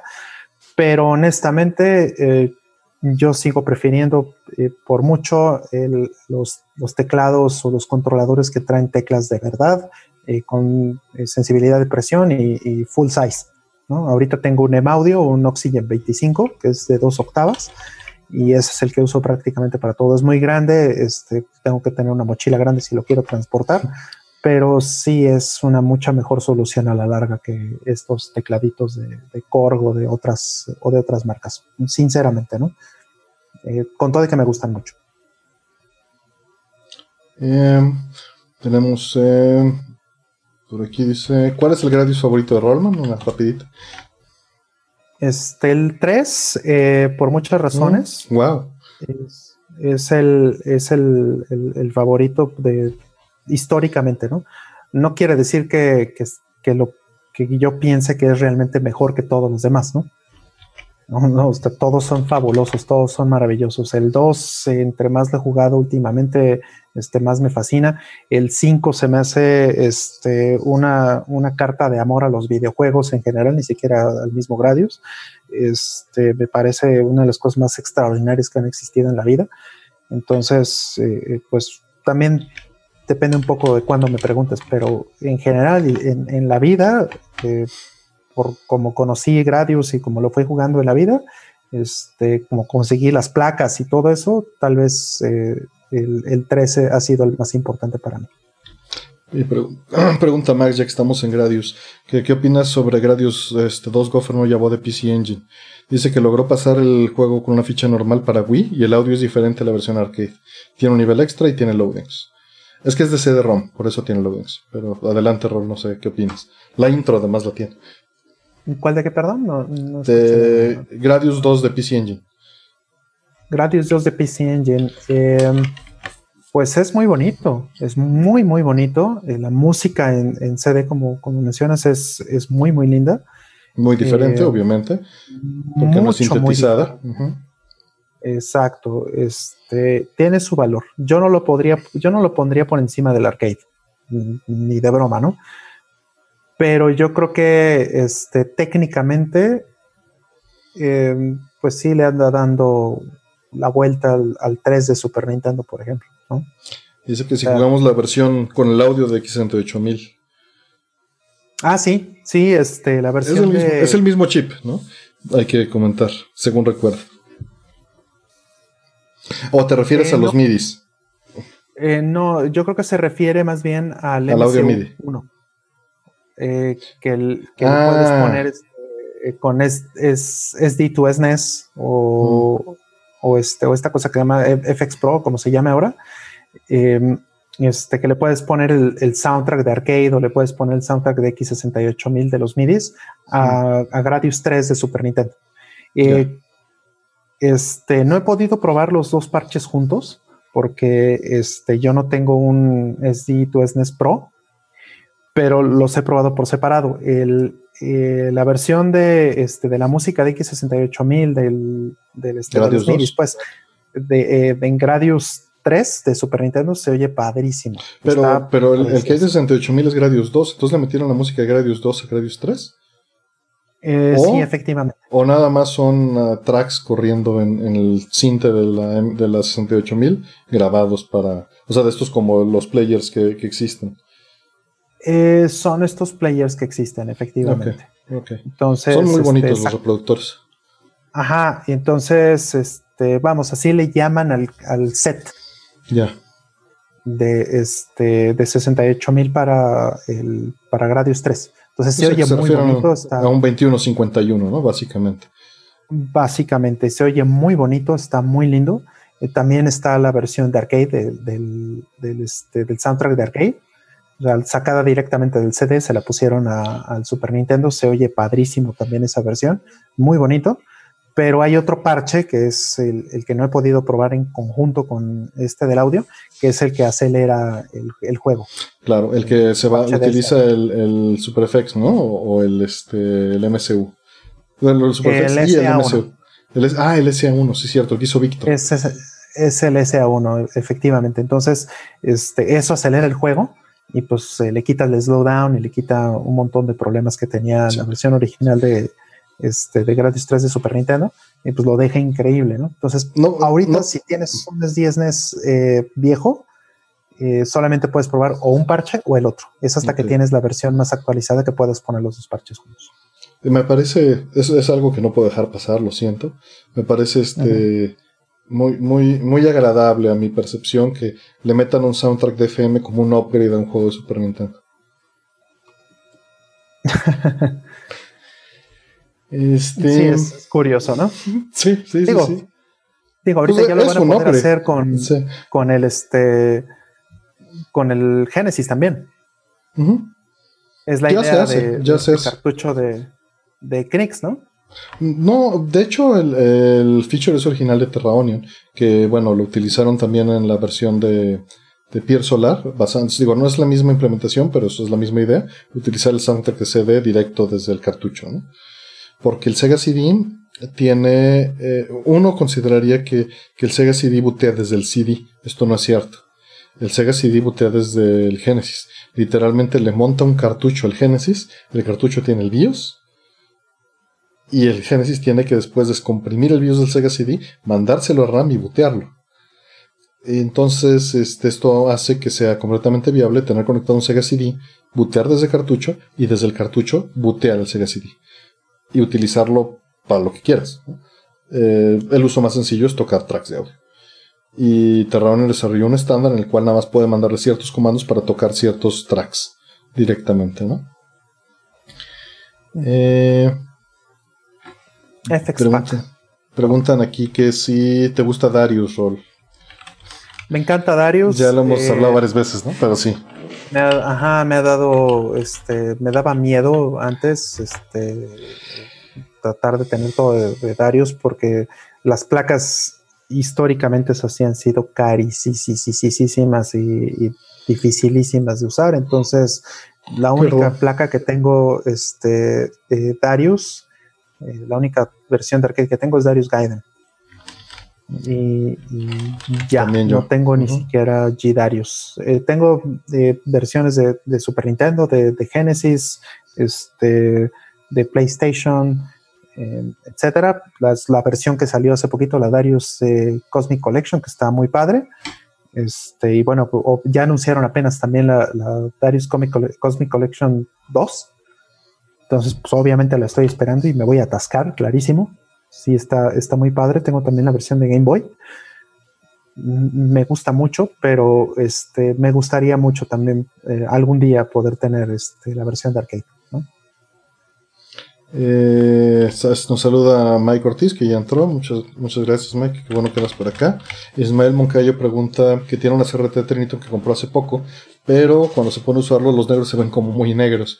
Pero me, me río porque pues, en un LCD los negros casi siempre son grises o cafés. Eh, hay excepciones, ¿no? Pero y se ve todo muy oscuro. ¿Hay, ¿Hay algún problema o hay que calibrar? Siempre hay que calibrar, siempre hay que calibrar. Entonces, utiliza la suite si puedes este, sigue las instrucciones y si hay algo mal te vas a dar cuenta. Mm, ¿te gusta más Pro Gear o Blazing Star?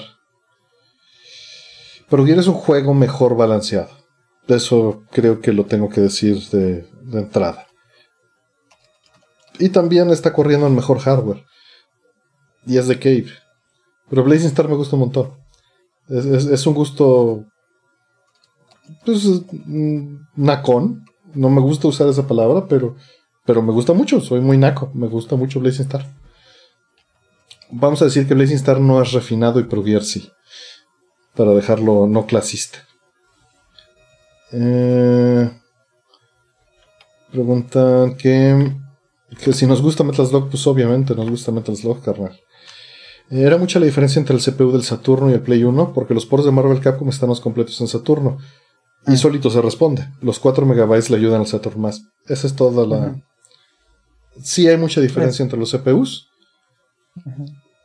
Pero lo que hizo la diferencia en estos ports es la RAM. Punto. Sí, sí. El, caso, por ejemplo, eh, digo, ahorita que puedo hablar un poquito más del PlayStation 1, este, tiene hardware de sprites. Entonces es suficientemente potente como para realmente eh, que no hubiera una gran diferencia, ¿no? a nivel de, hardware, a nivel de GPU, no debería de haber una gran diferencia en hacer un juego como, ese en un PlayStation. El problema es que quepan todos esos sprites. Entonces, eh, como bien dice Artemio, ahí te estás contestando solo, ¿no? Los 4 eh, megas eh, son los que hacen completamente la diferencia. No quiere decir que, este, que el PlayStation sea menos potente, ni tampoco más potente que el, Saturn, este, son potentes para diferentes cosas en, diferentes eh, escenarios. Este, ambos son excelentes consolas, pero pues eh, es más bien el diseño del juego el que importa. A cuál se presta mejor que funcione, ¿no? Que, o que pueda ser este, porteada con, mayor precisión. Definitivamente el Saturn porque tiene cartuchos de expansión de RAM varias preguntas interesantes de corrido. De entrada, ¿cómo puedo cambiar un CRT de un arcade? ¿Puedo utilizar la suite? Mira, puedes utilizar la suite, el problema es cómo la vas a conectar. Y necesitas que la señal esté llegando correctamente, necesitas un buen convertidor como el de Team que, mencionamos hace rato. Si no, pues no vas a poder conectar tu, tu, consola al monitor arcade con los niveles adecuados. Y si no haces eso, pues no vas a calibrar. Pero esa pregunta se anula automáticamente porque a cada placa arcade tiene distintos niveles de video. Entonces, ¿cómo calibras un CRT de un arcade? Siempre, siempre que cambias de placa, incluso entre dos CPC2, En teoría tendrías que calibrar. Lo más normal es que estén iguales. Pero cada vez que cambias de placa entre modelos de placa, tienes que calibrarlo con sus patrones de calibración que trae cada juego. Que cambia la geometría, cambia el brillo, cambia el contraste y a veces cambia la saturación. Entonces para eso tienen los controles. Tienes que destaparlo y arreglarlo cada vez que cambies. No existe una calibración que te vaya a servir siempre para todo. No es una consola. Eso no va a pasar. Dice, ¿qué opinas de una TV CRT Sony Vega de 21 del 2006? No puedo saber si no la pruebo. Para eso hice este software que es la Suite 240p y la puedes probar tú mismo si funciona bien o si funciona mal o si está de acuerdo a tus necesidades. Normalmente mi problema con las teles de esa época es que son EDTV si son digitales. Y si son digitales, normalmente no procesan bien el 240p. Eh, si no es digital, si la procesa bien, y esto varía por tele. Lo vas a tener que comprobar y si eso te importa o no te importa. Puede no importarte. No, no, no se trata de descalificar, solo te estoy dando las herramientas y las opciones. Alejandra nos pregunta, eh, jamás he jugado ni, ni, Darius ni Gradius. ¿Qué recomiendan mm. para empezar? Uy, yo le recomendaría Darius Gaiden. Yo le recomendaría Darius Gaiden para empezar. Eh, sí, sí, Darius, por ejemplo, pues está la Cosmic Collection. Entonces esto está muy padre porque hay buenas licencias ahorita para, para, este, para empezar, ¿no? claro, la tomé por otro lado, tienes toda la razón, Rol. En el mercado actual, si eso es lo que estás preguntando, hazle caso a Rol. Perdón por interrumpir. Sí, no hay problema. Este, está Darius 1, está Darius 2, está Darius Gaiden, está todo eso. Está padrísimo. Está hasta Sagaya, ¿no? Eh, Sagaya eh, de Game Boy, hay, hay, un montón de cosas. En Gradius, este, en PlayStation 2 están los Arcade Archives, que están, están disponibles el 1 y el 2. Y este, no estoy seguro si hayan salido ya en PlayStation Network o alguna cosa adicional, hayan salido el 3, 4 y 5. Sé que estaban en PlayStation 3, pero en PlayStation 4 no, la verdad es que no sé si ha salido este, algún re-release o algo así. Y Konami, este, pues ha estado sacando de repente colecciones, entonces pues no descartaría que de pronto saquen algo este, de Gradius por ahí, ¿no? También otra, este PC Engine, ¿no? Acaba de salir pues el PC Engine Mini y trae este Gradius 1 eh, y Gradius 2. Entonces, este, en las versiones de, este, de PC Engine que también son muy bonitas. Son bastante diferentes de las de arcade, pero son muy bonitas. Entonces, em, eso también es una buena opción. creo que hay disponibilidad de bastante. Aunque sí vale la pena que lo, que lo revises. Eh, a ver si lo tengo por aquí. Esta pregunta que acaban de hacer, que es importante mencionarlo. dice Alejandra que se compró un gabinete. Sí, las placas este, sí van a estar muy caras. Desgraciadamente es mal momento. Gradius es particularmente caro. Se acaba de ir este, un, Gradius, lo vimos hace un par de semanas, justo le estaba este, comentando Se fue un Gradius 1 en Bubble System, como en 6 mil dólares, más o menos, una placa. Entonces, pues, o sea, hay de todo, pero.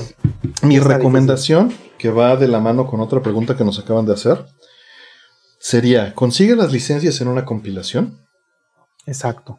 Y espérate a Mister, a que estén soportadas. Mister lo vas a poder conectar a tu arcade con un convertidor de PGA llama. Y este. Y tener una experiencia bastante, bastante buena.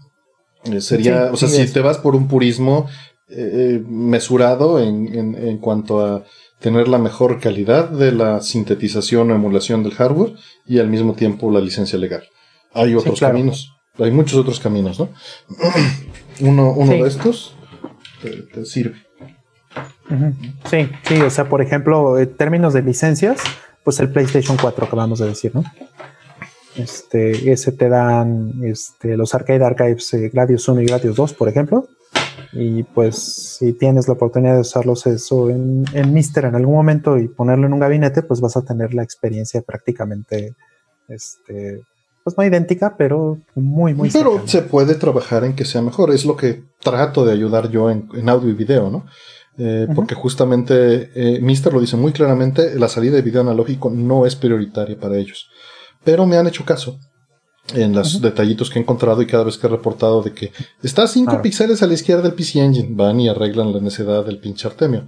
Entonces, este, bueno, también para eso, para eso me, integraron, ¿no? En cierta forma y me recibieron, que les agradezco muchísimo en la comunidad, este, que, me ayudan, me ayudan a ayudarlos, ¿no?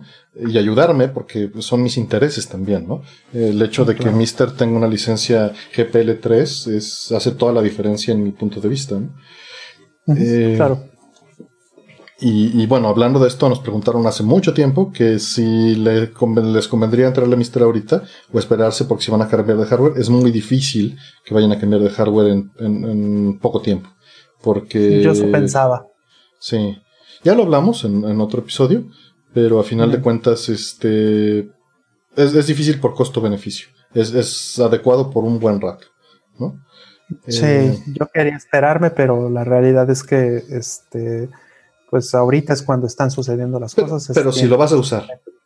Si no lo vas a usar, no le entres, ¿no? Obviamente. Sí. sin duda. Para guardarlo no, no es buena idea. Eh, no, es bastante dinero como para tenerlo guardado. Eh, hubo por acá, que era, bueno, emulación o hardware original, pues ya medio respondí con lo que le respondimos a Alejandra. ¿Qué PB usan ustedes para jugar si es que tienen una? Tengo varios, pero los que uso para jugar eh, es un 25-30 si quiero ir por tamaño, porque la verdad es que lo necesito recapear. Un día que, venga José Cruz, o lo invito aquí este, a que se quede un fin de semana a recapear mis monitores, no le va a dar tiempo. En un fin de semana, ser una semana o dos, si, me acepta. Este. Porque si está canijo, él tiene mucho. Y los míos, y los míos, y los míos. Y los tuyos. Entonces un mes le tenemos que invitar. Eh, no hay problema, ¿eh? Créeme que, créeme que me la aviento, no hay tema. Yo utilizo el 2530, que, que es viejito, es muy viejo y la geometría no es muy buena, pero el tamaño es 25 pulgadas, entonces. Y, le corregí la geometría bastante decente. Y utilizo. Estaba utilizando unos de grado médico, unos, M, unos 20 MU, pero ese lo guardé para el futuro y me estoy quemando un 20 normal, este, hecho en el 98 es el que uso principalmente para jugar. Porque un, un, PBM de 20 pulgadas a 5 pulgadas de tu cara es como un monitor de 45, de 50. Exacto. Yo tengo un, un BBM, este, un 20 F1U, eh, y tengo un HDM, que es como la versión HD de, los eh, PBMs y los BBMs. Este, no, no soporta 240p, sino soporta 480p, soporta 720p y soporta 1080i. Es, para HD. Este, y eh, tengo otros chiquitos. Tengo uno que fue mi primer eh, PBM, que es uno de 14 pulgadas, que lo tengo desde 1997. Y este otro que es de 9 pulgadas que es el que uso para, este que es portátil. Es el que uso para estar reparando cosas. Y sí, como ese de atrás, pero más grande, ¿no? Ese de atrás chiquito, es este 5, creo. Es de 8, es de 8. El que tengo atrás de 8. El este que, tú tienes, no, el que tú tienes es de, el que tú tienes ahí atrás es de Es el de 5, es el de 5, sí, cierto. Sí, quería uno de 8, me quedé con esa idea, me quería uno de 8. Es muy bonito el de 5. Este, la única diferencia es para reparar. Exacto, es porque tiene, eh, o sea, la única, eh, digamos, restricción que tiene es que tiene menos líneas de resolución. No, tiene menos líneas de las necesarias. O sea, no es de que tiene menos líneas, tiene menos líneas de las que debes de tener. Claro, y, mm. está bien para reparar y para este, hacer, pues, troubleshooting está bien. No es para jugar. Sí, no, no es para jugar. Y el, y el que tengo en mejor estado es uno que tengo aquí de, de 2002, pero lo uso para programar y para, pues, evaluar. Porque pues, es, de, es de 14 pulgadas, entonces este, está chiquito, pero aquí está increíble para el trabajo que hago, ¿no? Nunca juego en él, pero lo uso, lo uso mucho más que todos los otros los demás. Sí, sí, sí. De es un JBC. El, que tienes de batalla es el que es el que terminas usando para todo, ¿no? Sí, este JBC es el que más uso, fíjate. Y este lo traje de, de mi trabajo. Era el que yo usaba en el trabajo. Entonces tengo una historia de 20 años con él, ¿no? Claro. Casi ya 20 años con él. Eh, por ahí nos preguntaron, ¿es difícil, caro o caro conseguir una placa de prehistórica en 1930? Aquí en México la puedes conseguir, pero son raras. Son raras porque se solían descomponer fácilmente porque son de muchos pisos y las maltrataron. Pero este, pues no creo que sea caro. Vaya, vaya que las maltrataron. ¿Prefieren Dreamcast japonés o americano? Son lo mismo. No, son veo diferencia. prácticamente idénticos. Este, nada más cambia el BIOS. Y, y, para efectos prácticos, este, bueno, eso sí, importante, la fuente de poder. El, el, este, el Dreamcast japonés es de 100 volts. Como todo lo que ya pues hemos mencionado. Ajá, en, y en Amazon están los convertidores, ¿no? Que también ya nos han preguntado. Y ahí están. Sí. Entonces no pongas un Dreamcast japonés directo a la corriente en México. Eh, no, no le hagas eso porque le vas a reducir su tiempo de vida. O te lo vas a echar, ¿no? Podría ser incluso. Nada más. de ahí en fuera son idénticos. Dice Gusto Ledano, si compré King of Fighters 98 en Play 4, ¿ya puedo usar el ROM para mame? Técnicamente, si lo extraes de tu disco. O de tu dump. Técnicamente. Hay grados y pues depende de qué te importa y qué no te importa. Eh, Adad nos pregunta ¿qué, recomienda para, comenzar a aprender programación. Herramientas, tips. Mira, lo mejor que puedes hacer para aprender a, programar es ponerte a hacerlo. Tener un proyecto, no es ponerte a hacerlo. Hay dos maneras, ¿no? Eh, bueno, hay, hay, muchas maneras. Son, ubico tres principalmente. Una, que te vayas por lo teórico y te leas un libro. Si aprendes así normalmente, adelante. Otra, es que vaya siguiendo un tutorial. Esto funciona normalmente para empezar a agarrar las cuerdas y entender cómo funcionan las cosas. Pero después de un par de lecciones ahí, yo lo que haría es ponte a hacer algo que quieras hacer. Por decir cualquier estupidez, quiero hacer un programa de caja.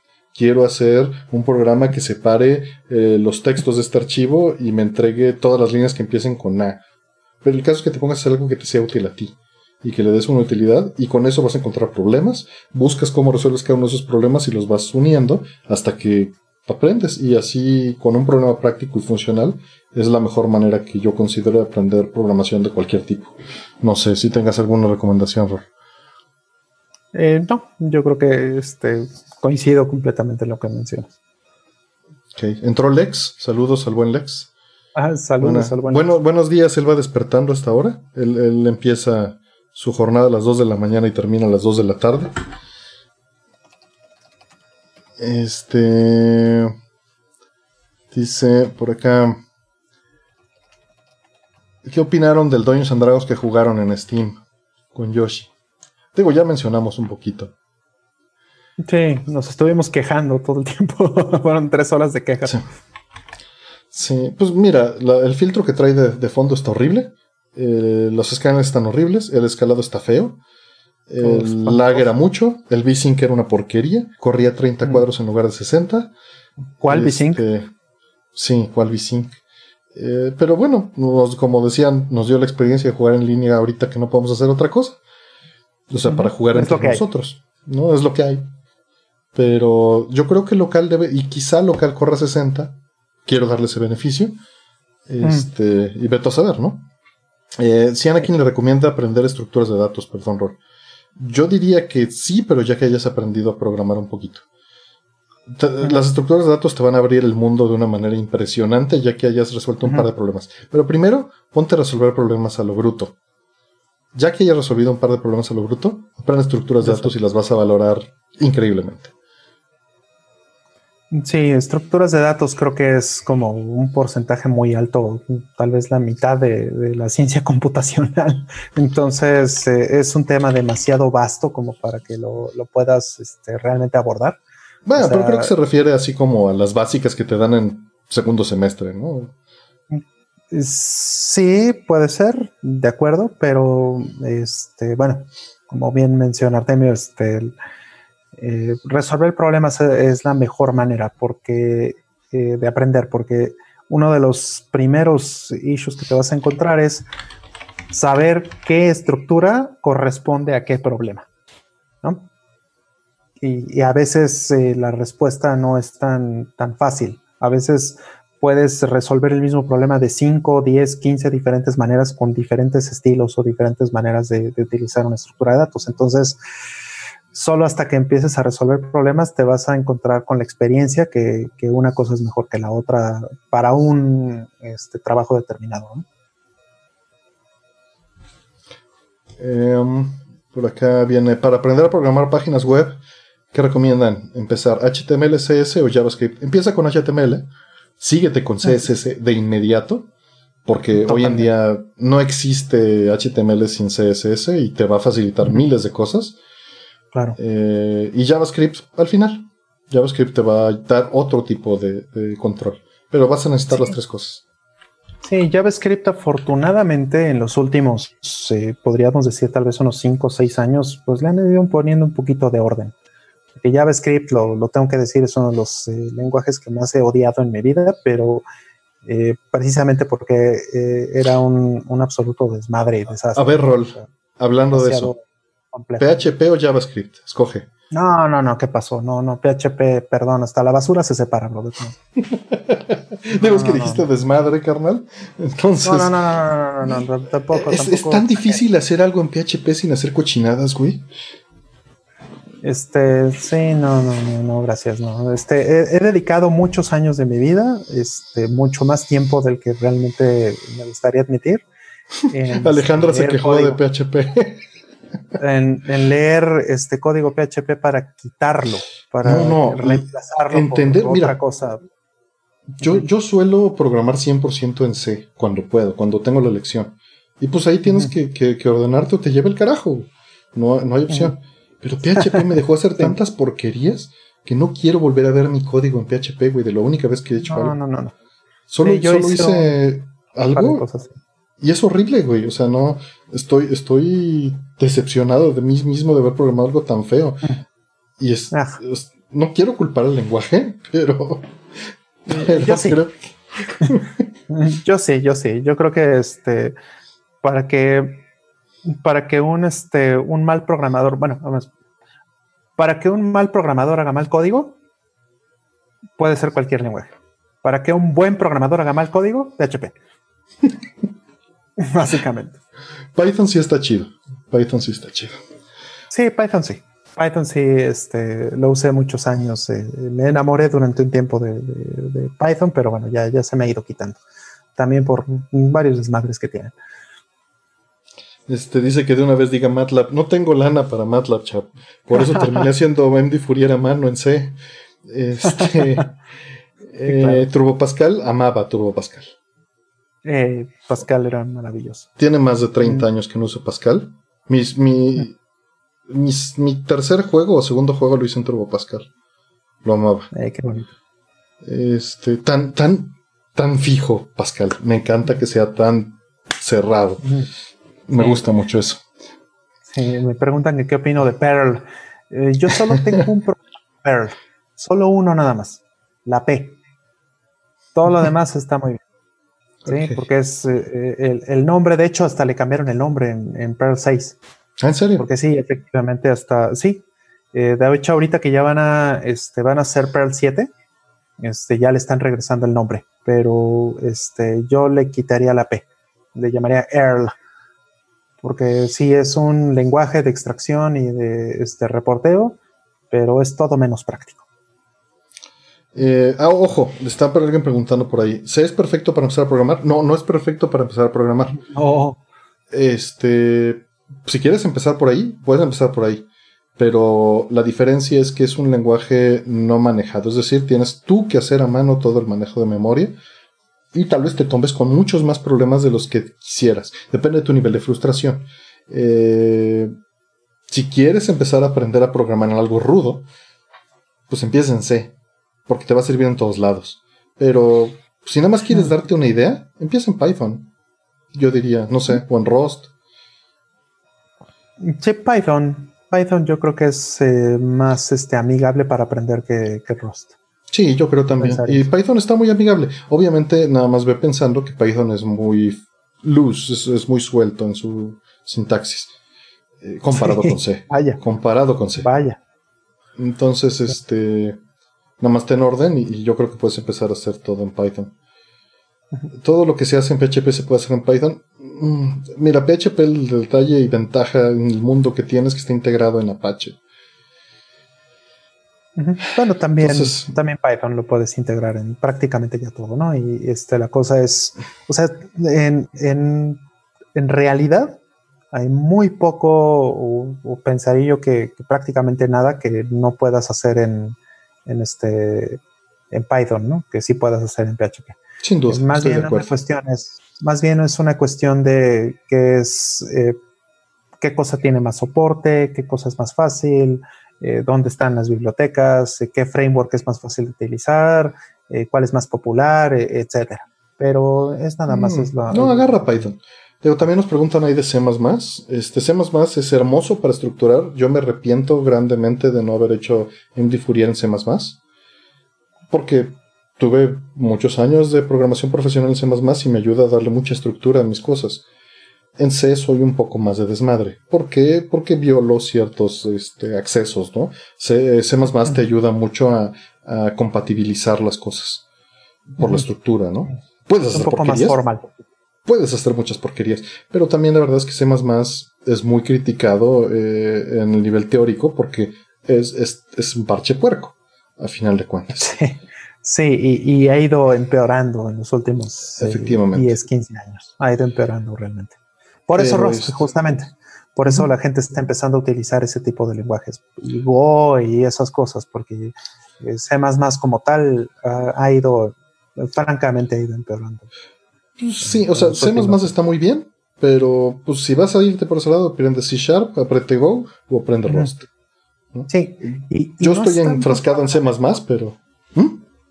no es tanto un problema del lenguaje per se, lo que más cochino se ha hecho en los últimos años ha sido el, STL, el Standard mm, Template.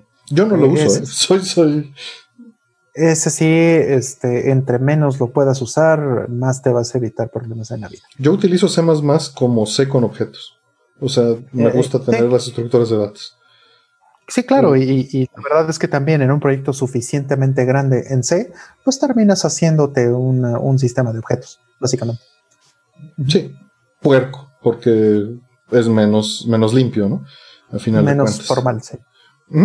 Gracias, es menos formal. Eh, por acá nos dicen, ¿qué opinan del rompimiento de Apple con Intel? Pues medio lo mencionamos, pero pues es, son, sigue muchas este, razones, ¿no? Sigue la parte económica y sigue la parte práctica de mercado. Eh, Viene por acá. ¿En un MBS tendría que cambiar la calibración cada que cambio de juego? No. Si no estás usando el mismo MBS, es el mismo sistema. No, la ROM es lo único que estás cambiando, no tienes problema. Dicen, acaparadores o el coleccionismo de juegos. ¿En, ¿En, cuál tienen cabida? Y ya saben que habrán con su colección cuando estén viejos. Pues ya será problema de quien se la quede cuando yo me muera. Este, mientras es mía y mientras yo le vea uso para mí, está bien. Y pues también está el detalle de que nada más le importa a nuestra generación. A las generaciones que vienen les importa un comino. Entonces, pues, acaparador, no sé. Mm. Ah, hace rato preguntaron. ¿Es bueno ponerle grasa a mi mando arcade de la palanca? Necesitas grasa específicamente para eso. Ah. Es una grasa de este silicón, la que se utiliza para, para lubricar ese tipo de palancas y metales necesitas usar grasa de silicón. No te digo que necesariamente tengas que usar esta marca, que esta la compramos en Tokyo Game Show, este, Roll y yo. La vendían ahí en el local de este Sangua. Sí. Y, y sí la venden este, en, los mismos lugares donde venden palancas. Partes para hacer palancas este exacto. Y para lubricar CD-ROMs y engranes y piezas de plástico utilizan de litio. ya que estábamos en eso, pues traje las, las dos, las guardo en su lugar porque luego no las encuentro. sí, porque unas son para plástico con plástico y otras son para metal, con, metal, y plástico. Exacto. por eso la diferencia. Sí. Este, y también preguntaron, ¿cuál es la diferencia entre un sintetizador y un sampler? En Score VG lo hemos tocado ya muchas veces, pero muchas veces. Pero básicamente el sintetizador sintetiza, o sea, crea el audio en tiempo real a raíz de algún algoritmo o de un generador de frecuencias.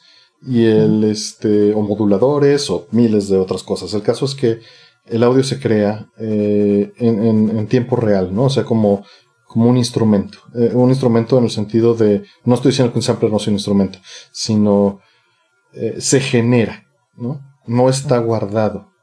Y en un sampler también se está generando, pero a raíz de samples, o sea, de grabación. Sí, esto que vemos aquí es, un sampler, básicamente. Sí, hasta lo llaman en este, sintetizadores que alguna vez existieron y que hicieron este, el, audio generado. Y les llaman muchas veces romplers, ¿no? durante una época, porque los samples estaban guardados en ROM, con tecnicismo. Eh, pero a final de cuentas, este, lo que hacen es tocar básicamente pedacitos de WAV, para ser más prácticos, pedacitos de audio PCM o de algún formato de audio digital, y poderlos intermezclar entre sí, eh, estirarlos, alargarlos, tocarlos más rápido, básicamente, o tocarlos más lento, cambiarles frecuencias, hacerles efectos de, subida, de ataque, de decaimiento, etc. Y un sampler puede, de un, sintetizador puede más o menos hacer lo mismo, pero sobre sus samples y ondas que produce en tiempo real. Que es a raíz de vibraciones normalmente. Eh, aquí se quedaron hablando un poquito más de Python y del funcionamiento en la nube. Dice, ¿cómo se licencia el software libre? ¿Solo añadiendo un archivo con la licencia o se tiene que registrar en algún lugar? Con que agregues la licencia en tu header y repartas la licencia con tu código. Sí. Normalmente cuando lo agregas a algún lugar, por ejemplo GitHub, te pide que licencia y te lo puede agregar si, tú prefieres. Bueno, una cosa adicional que yo, que yo este, eh, comentaría es el código que tú hagas que es verdaderamente, auténticamente tuyo, sí ve y regístralo en el, en el Indautor. Porque este, no es que esté mal que subas tu código a GitHub y todo eso. De hecho, eh, este, es, es, complicado porque realmente no existe en la ley mexicana y yo creo que en ningún lado, en realidad, no existe, este, no existen las provisiones, por ejemplo, para trabajar cosas que son totalmente abiertas en comunidad cuando 10, 20 personas, 1000 personas le están metiendo mano a un solo, este, a un solo proyecto. Y entonces todos están involucrados en empujar código que cada quien, del que cada quien tiene un, pedacito de copyright, ¿no? O sea, cada quien tiene este, el derecho de autor de la parte que escribió. Entonces, esa parte es complicada. Pero, este, y bueno, el copyright, en, eh, afortunadamente, prácticamente en el mundo, eh, ya es eh, automático, tienes una obra protegida desde el hecho que la publicas, ¿no? Ya no tienes que irla a registrar necesariamente. Pero yo creo que en México sí es importante que si el proyecto es tuyo y el código es tuyo, ese vaya si lo registres porque eso es una protección adicional. Este nos dice Miguel Ángel Núñez que sí hemos tocado el tema de la IA en las pláticas, inteligencia artificial, y le respondí que sí dijo estadística. Este, si se confundió de palabra y quiso decir estadística. Soy, soy fan de la inteligencia artificial, eh, pero no la perseguí, le iba a hacer una maestría en eso. Me fui por un lado este comercial, a final de cuentas le iba a hacer en, este, en el poli. Pero pues salieron negocios urgentes y, y pues me fui por ese lado. Eh, no me arrepiento. Me, gusta cómo he aportado las cosas. Pero, pues la IA, básicamente, ahorita ya es machine learning en muchos, en muchos casos, ya es analógico. Eh, no sé, ¿tú qué, qué opinas, Rory? De la inteligencia artificial, pues, eh, pues bueno, o sea, creo que eh, ya lo hemos también dicho mucho, ¿no? La inteligencia artificial es un término que está bastante mal usado. revuelto. o sea, hoy todavía este, le seguimos llamando en la industria de los videojuegos, le, seguimos llamando, este, ni siquiera industria, pues, ¿no? en, la comunidad de los videojuegos le seguimos llamando inteligencia artificial al CPU que juega contra ti en, Street Fighter o, este, o en Mario Kart, ¿no? Y eso no es inteligencia artificial. ¿no? no. Y como bien dice queremos que eso sea. inteligencia artificial, pues entonces es un término demasiado amplio, pero más bien ya entrando en algo un poquito más formal, perdón el temio, este, pues hay muchas cosas que hoy día consideramos como este, inteligencia artificial, que es el machine learning, el deep learning, este, todas estas cosas. Y, bueno, todo eso es muy interesante. Entonces, eh, era, a mí me interesado mucho. Era, un chiste lo de la estadística. Digo, porque me causa mucha gracia. Tiene, tiene, o sea, el chiste tiene mucha razón. Sé que molesta este, el comentario, pero yo planteado desde un, desde un lado este, de ingeniero en software, eh, como bien menciona Javier Díaz, también es álgebra lineal y cálculo diferencial, por supuesto. Son metodologías algorítmicas para trabajar estadísticamente sobre los datos. Y normalmente el cálculo diferencial se aplica directamente sobre procesos estadísticos, no son, no, no, no son lógica directa, ¿no? Normalmente. Sí se puede ser, pero es, lo menos. Y como comenta Miguel Jiménez, pues sí hay diferencias fuertes entre ella y estadística, claro. Una es estadística aplicada y la otra no. Y una es cómputo y el otro no. Lo entiendo. Lo entiendo, sí. Pero no sé, para mí eh, fue como eh, una revelación y creo que, que, para la mayoría de la gente cuando piensan en inteligencia artificial creen que realmente tenemos modelos que funcionan como una inteligencia, que es a lo que iba a rol, ¿no? Eh, exactamente. Y la realidad es que lo que tenemos son procesos que aproximan muy bien por maximización matemática sobre la estadística o heurísticas que funcionan increíblemente bien, ¿no? O tenemos análisis matemático como Fourier que nos ayuda tremendamente a descomponer un problema, ¿no? Pero este. Y, me gusta mucho toda la computación, se trata de lo mismo. O sea, cuando tú estás viendo una ventana en Windows, no estás viendo una ventana en Windows, estás viendo una representación en binario de las ideas y de los símbolos que estamos manipulando a través de un lenguaje formal en el cual definimos cómo los símbolos se manipulan a través de un código binario en el que codificamos todo. Lo entiendo. Eh, así como bien, voz, ¿no?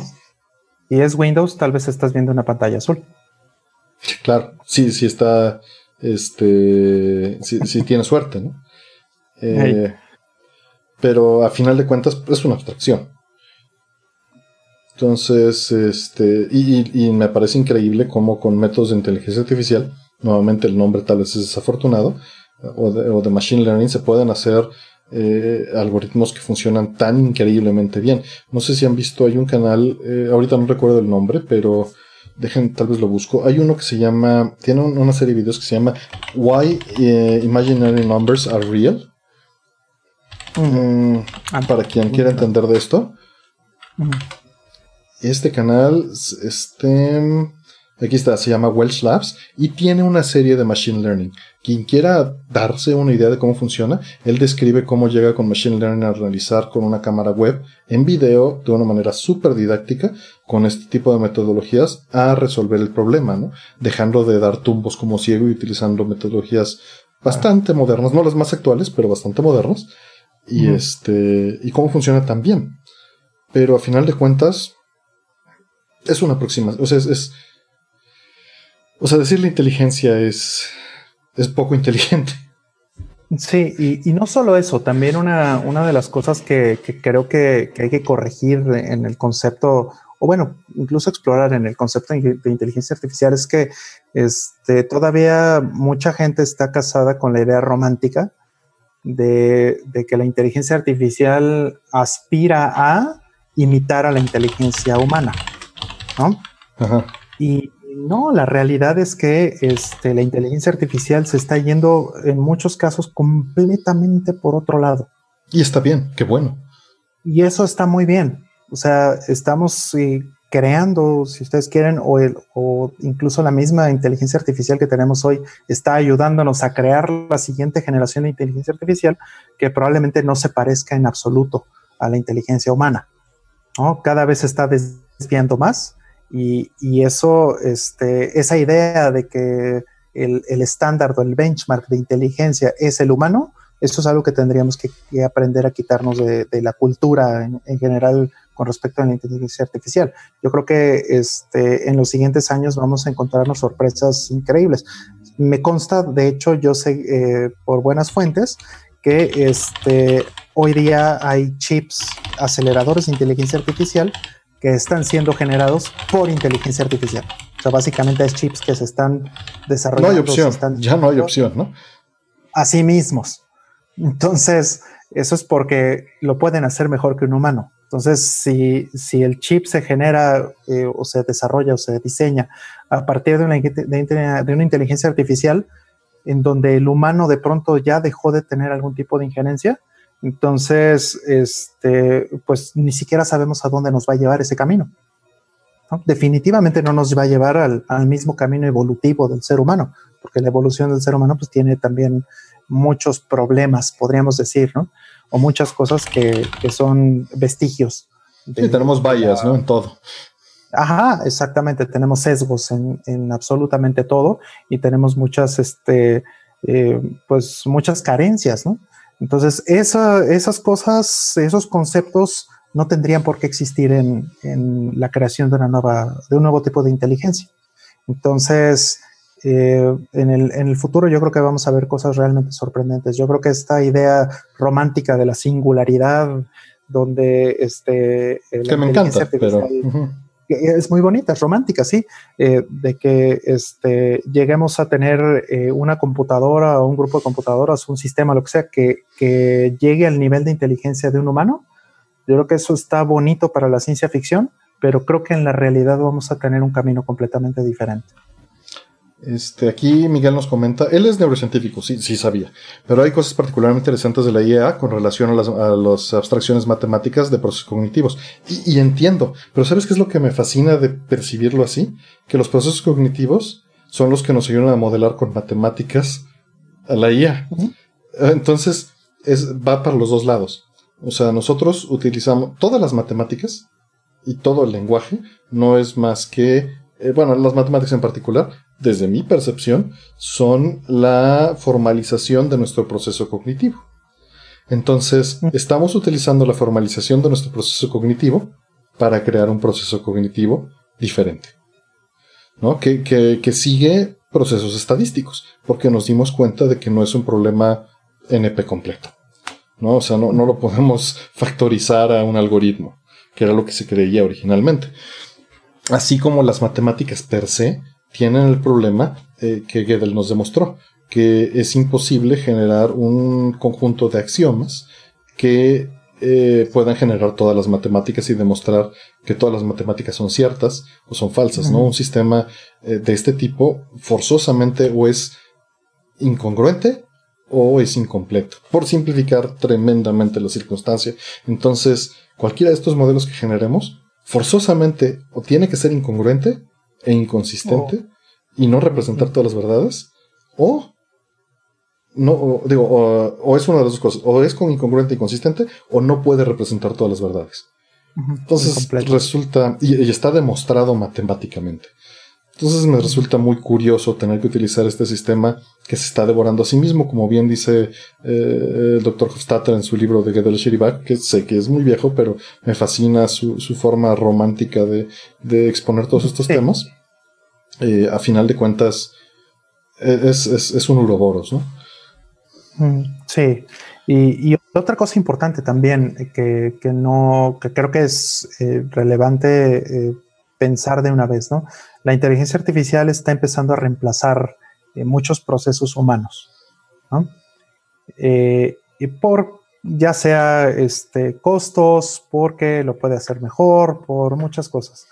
Y el problema de eso es que la inteligencia artificial, pues, eh, es, hoy día, pues, no está en manos, por ejemplo, de, de eh, países como México, como lo está en, otros países como en China, o como Estados Unidos, o Japón, o, u otros países eh, que son potencias en, el desarrollo de inteligencia artificial. Esto es un problema muy grande porque va a crear em, una brecha, eh, una, mm, perdón la expresión porque ya está muy gastada, pero es una brecha digital, una brecha cultural.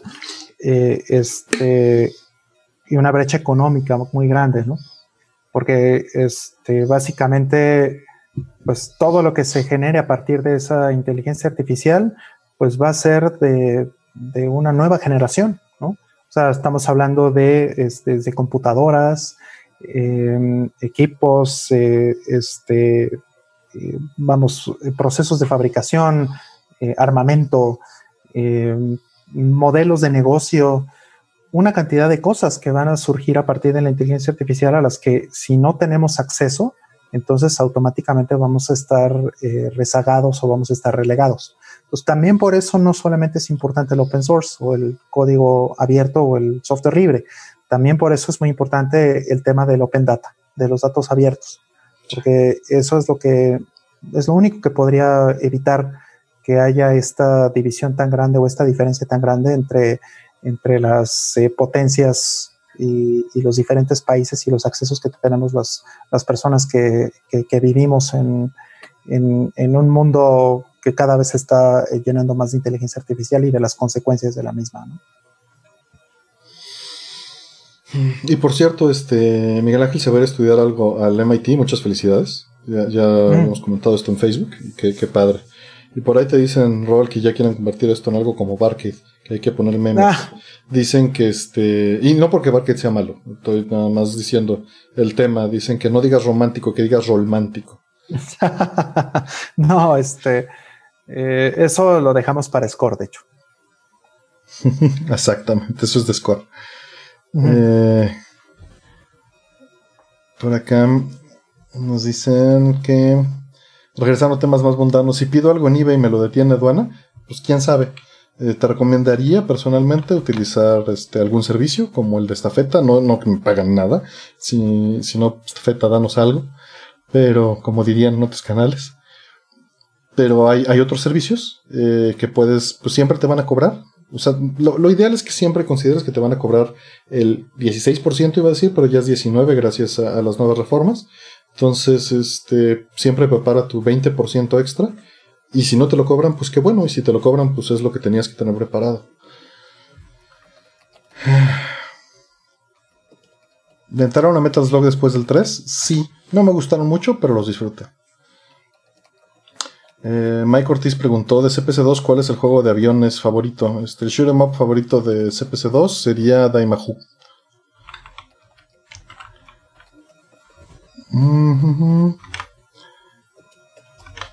Tenemos nada más preguntas ya viejitas. Eh, ¿Se conservaron alguna estación de trabajo Silicon Graphics? Nunca fueron mías. Me hubiera encantado, pero no eran mías, eran de la escuela. Preguntaron si han comprado un Limited Throne. Si es así, ¿cuál es su experiencia con el envío? El envío normalmente lo hacen en Bulk a México y luego hacen un envío local. Entonces funciona bastante bien. Nada más que el envío, pues sí es caro.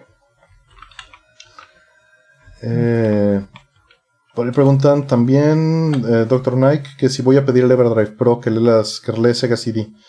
Este, por, por fortuna, este, digo, ahorita no tengo los recursos para hacerlo, pero eh, Crix me contactó y lo estuve, no, yo no lo ayudé con el, su uso de mi Fourier, pero él lo estuvo utilizando en mi Fourier y como agradecimiento por el proyecto me, mandó uno. Entonces voy a recibir uno.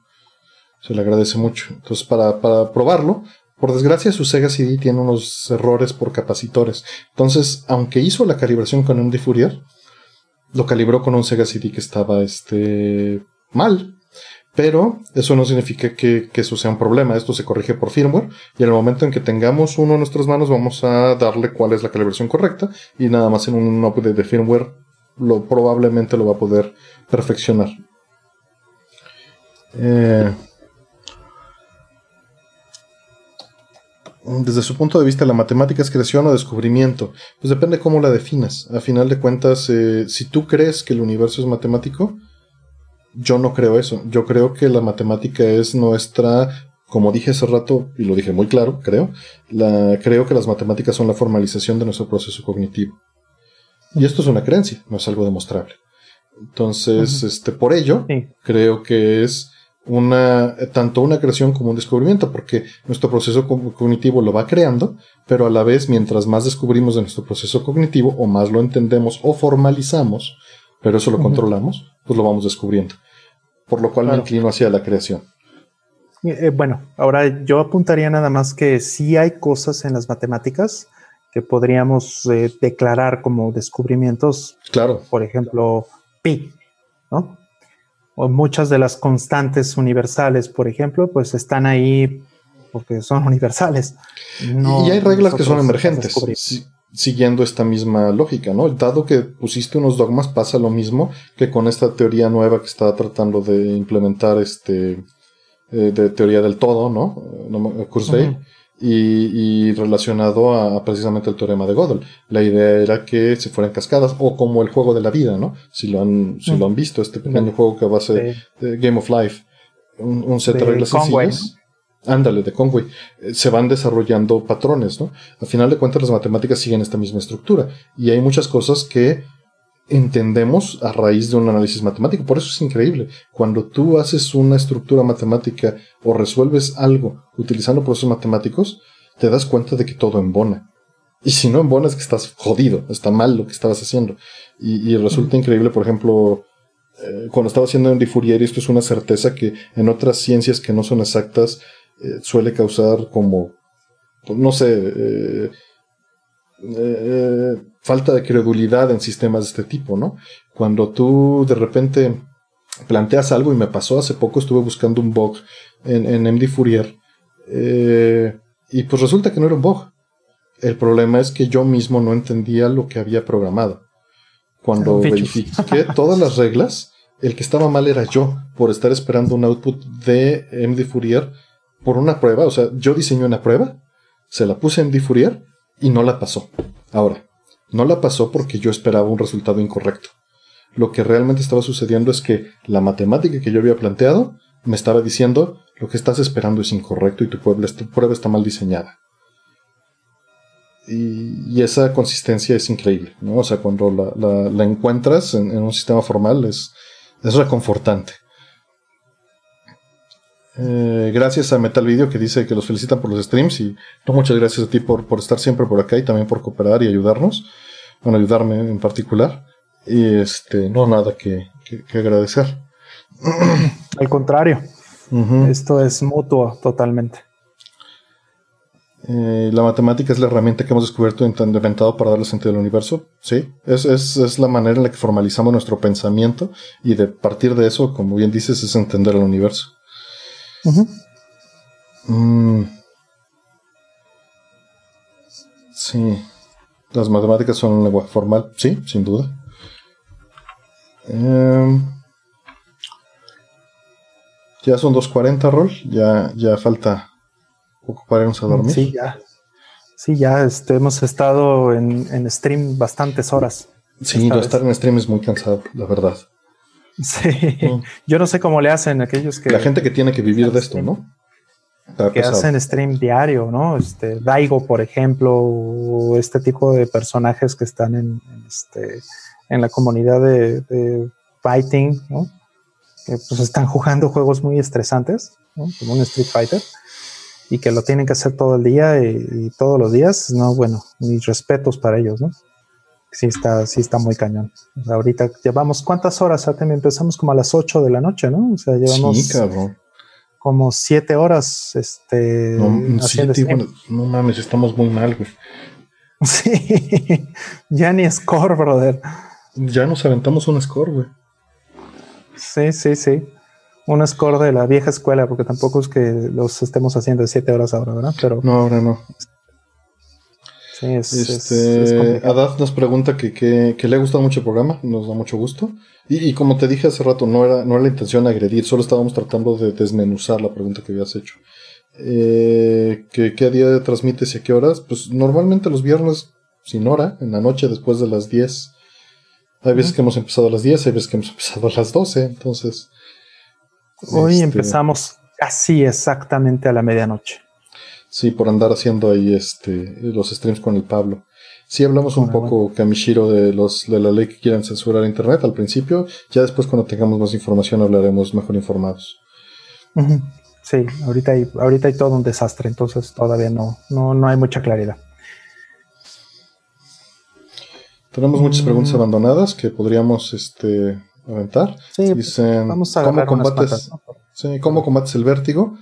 Usando la computadora. Creo que nos habías preguntado esto antes, Hugo. Nunca me ha pasado.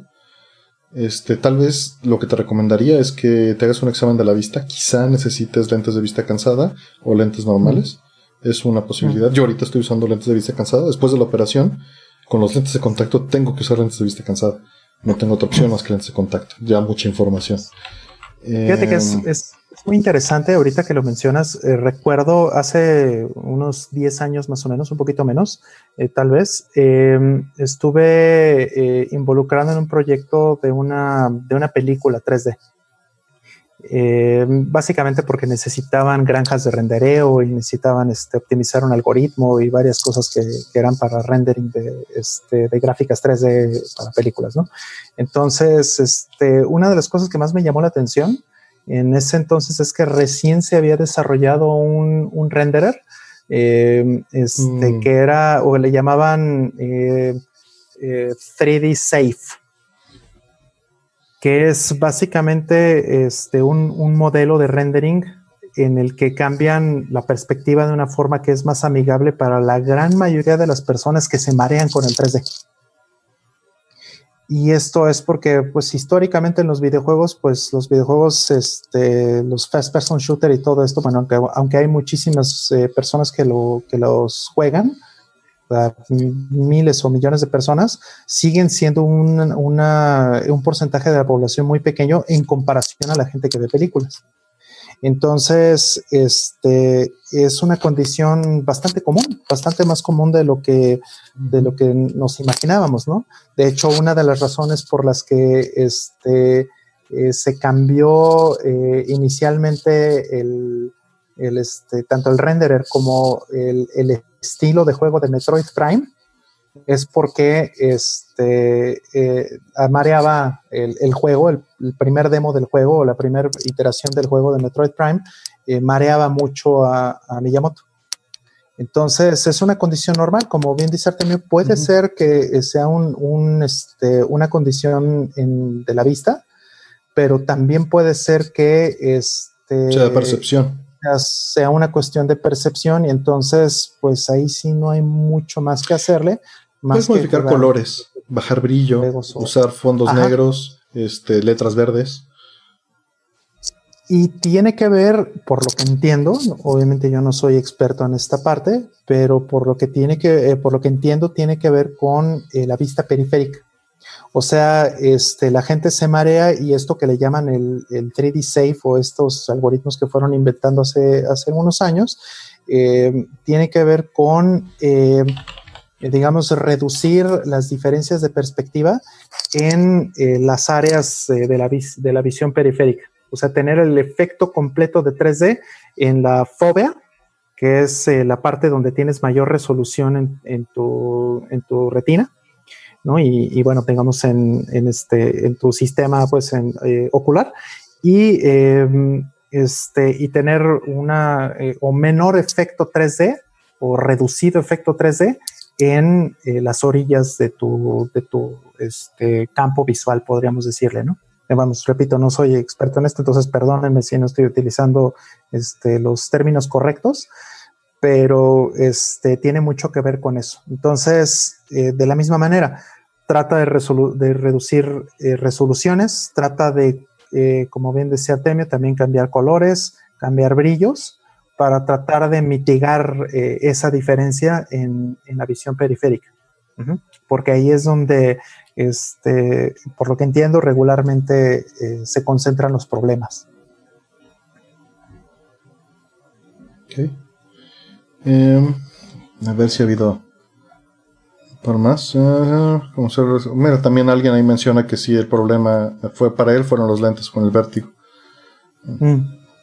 Sí. Ya comentaron lo del Play de Station 2 con un solo disco. Sí, ya lo comentamos, este, Sepernos. Eh, dice. Por acá, bueno, de las preguntas que tenemos aventadas. ¿Se han jugado mucha para Sega Genesis? Sí. Sí, claro. Sí, Toaplan. Toaplan Forever y Compile. Compile. Compile, siempre. Que tanto amamos a Compile y que tanto extrañamos. Preguntan por ahí, ¿usan algún CD player cuando vayan de viaje? La verdad no, ya todo lo cargo en estado sólido y utilizo Flax eh, generalmente. Eh, ya hace muchos años que no, lo hago este, cuando viajo. Como puedes ver, uso audífonos abiertos. En aquel entonces pues utilizaba in-ear, normalmente Ultimate Ears, y un ampli pequeño con DAC. Mm. Mm. Sí, yo por muchos años traje este, todavía Minidisc. Este, o sea, sí dejé de utilizar eh, Discman o CD player este, portátil eh, como a finales de los noventas.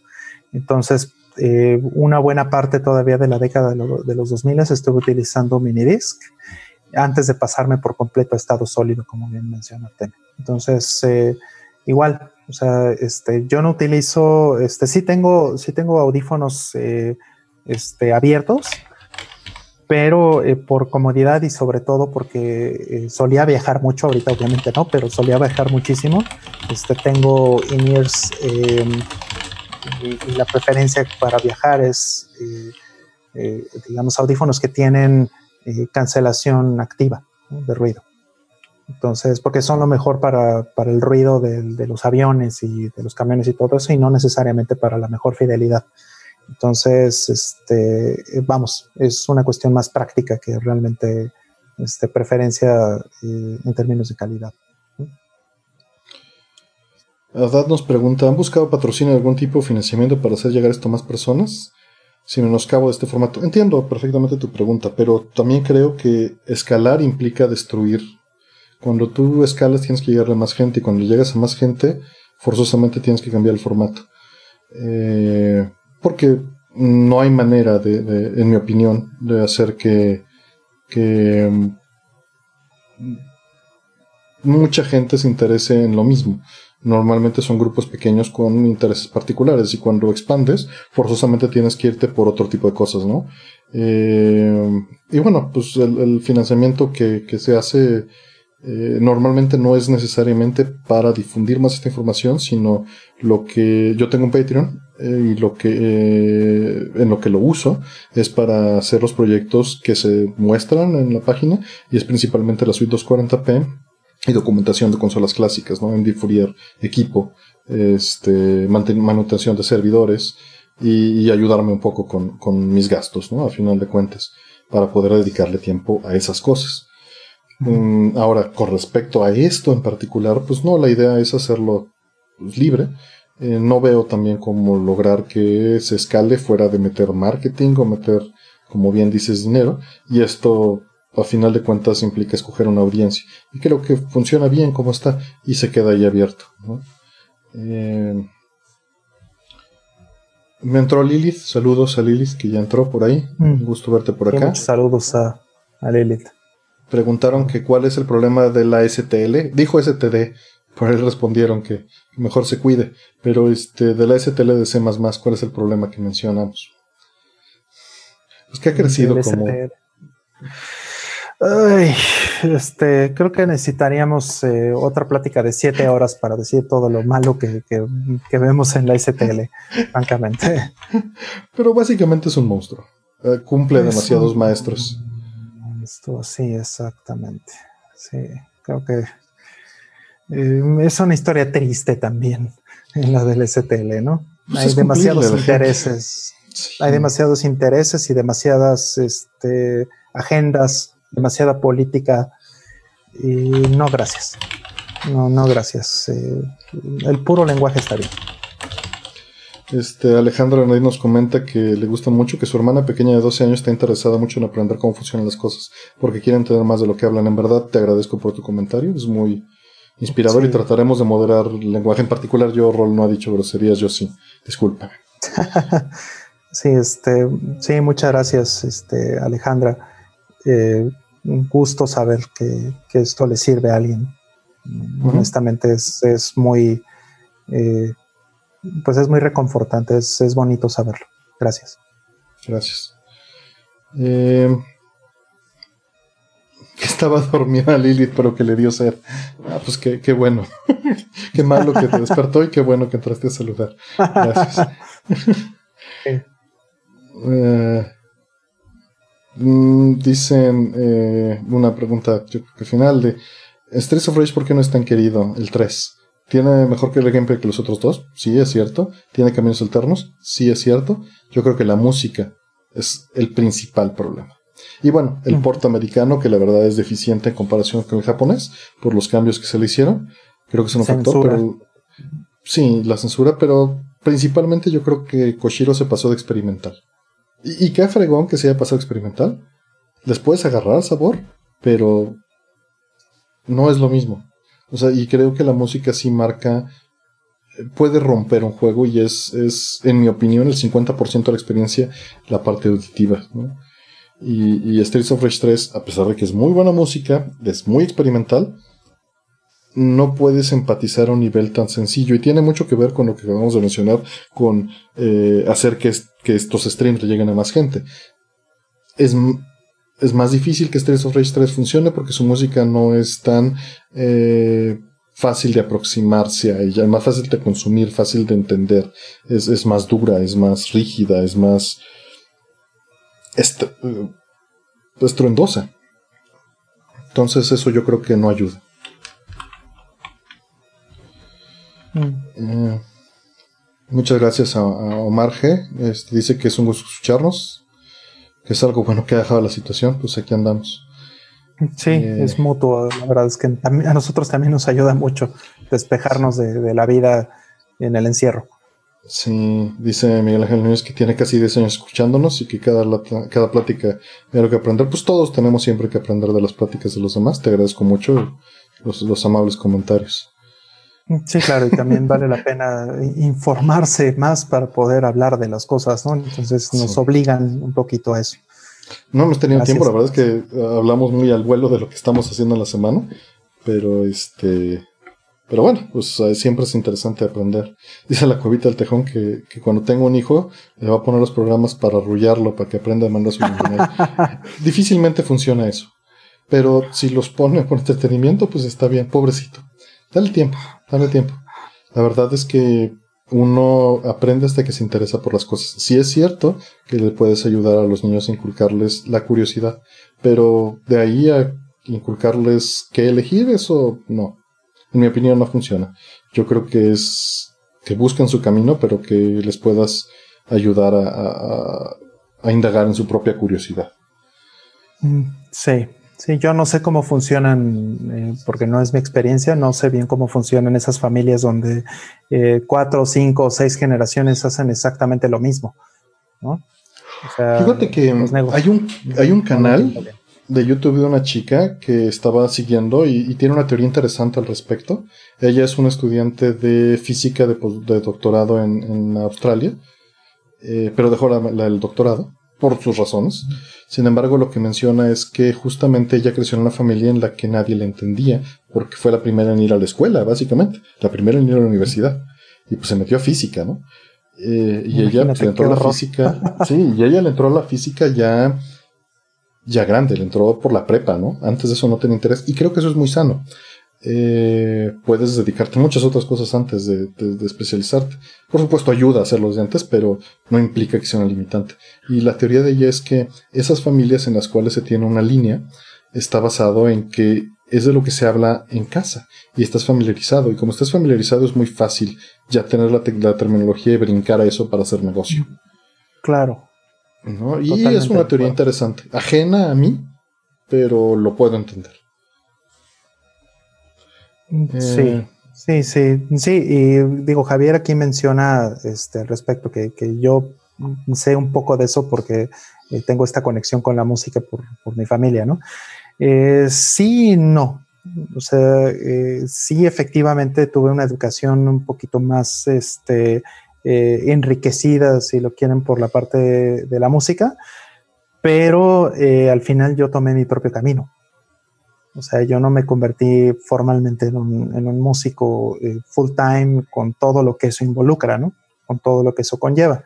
Y fue precisamente porque este, hubo un tiempo en mi vida donde yo rechacé abiertamente volverme músico, ¿no? Porque no es lo mismo ser músico, y se lo digo a todo el mundo, no es lo mismo ser músico a ser hijo de músicos. Eh, la vida que, que vive un músico eh, vista desde afuera eh, es, terriblemente dura. Entonces, eh, definitivamente tienes que tener una vocación de músico para poder aguantar todas las cosas que conlleva serlo.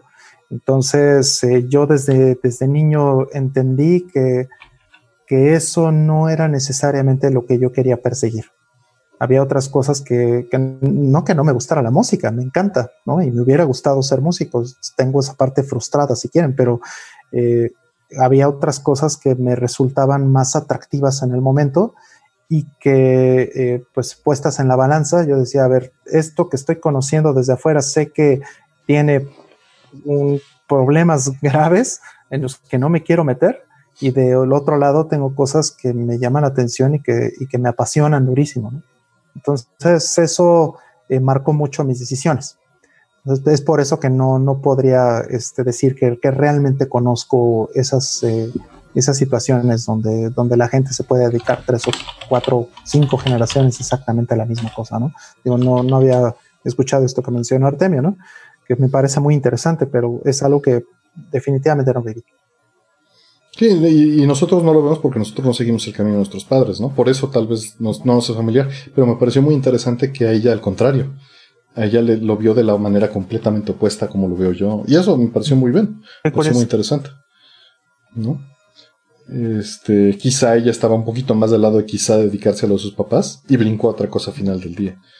Sí, exacto. Por eso lo ve distinto sí, tal vez no sintió un rechazo, este, de pronto, ¿no? Una aversión por, por las cosas feas que, que pudieran, que bueno, están en todas las profesiones, obviamente, ¿no? Claro, y nada más uno no las ve y te enamoras de la otra, ¿no? Que, que no es cierto, pero pues, lo ves más limpio. Exacto. Y, y, bueno, también está el detalle de ver tus propias capacidades y entender si puedes o no hacer eso mismo, ¿no? Exactamente. Sí, el sacrificio que yo veo en los músicos o al menos el sacrificio que yo vi en mis padres, eh, sí, está, está muy cañón. Y digo, también este, sí me quedé muchas de las, de las cosas buenas que me dieron, pero también me he dado cuenta con los años que me quedé con algunos de sus vicios, ¿no? Con algunas cosas que no necesariamente están bien, ¿no? Con algunos prejuicios sobre la música y todo eso. Y bueno, pues he tratado de, de, de hacerlo más consciente, ¿no? Pero, este, pero es parte de eso también. Eh, los prejuicios y las cosas que, no necesariamente están bien de, ser un músico, ¿no? Algunas, me quedé con algunas, lamentablemente. Pues sí. Eh, ya nos vamos a ir, Enrique, no te apures, que llega muy tarde. Mañana lo vea, bueno, pues mañana verlo, voy a descansar. También entra mis Chihuahua, saludos, este, mis archivos. Este, ya vamos saliendo. sí. Una pregunta rápida que ya nos puso como 50 veces este amigo, que si ya probamos el core de Super Game Boy para Era lo que iba, sí. Ajá. Este, no. no tengo dónde. No tengo dónde. Yo sí tengo un SD2 SNES y este ya lo probé. Entonces, este, les puedo decir que está bastante interesante, está bonito, eh, pero eh, igual que con lo que mencionaba hace rato del MCU, este, solamente puedes usar un feature a la vez en un NESito SNES viejo, que es el que yo tengo, las revisiones antiguas.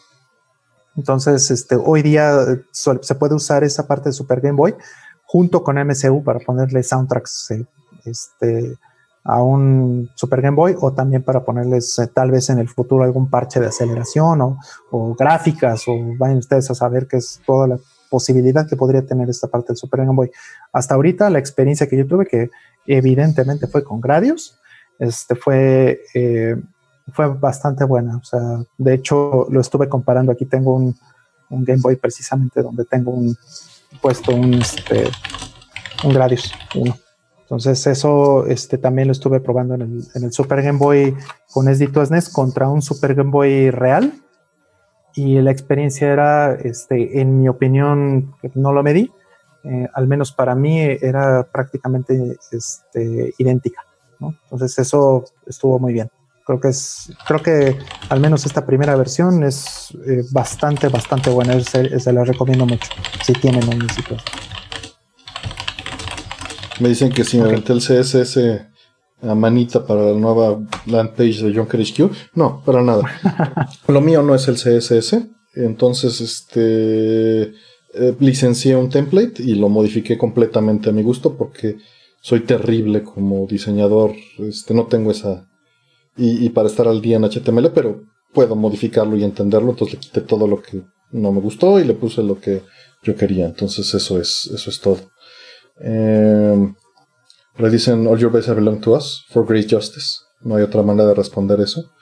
que si tenemos más pasatiempos o pasiones. Este, le mandé que en Junker está una lista, pero casi todos los míos giran alrededor de esto, pero creo que son suficientes. Floppy, sintetizadores, FPGAs, video, audio, juegos, electrónica. Too much, ya no, no me. Y bueno, inteligencia artificial. Um, súmale open source, Linux. Sí, sí. Sí, no. Este, Cómputo, programación. Este. Sí. Sí. No.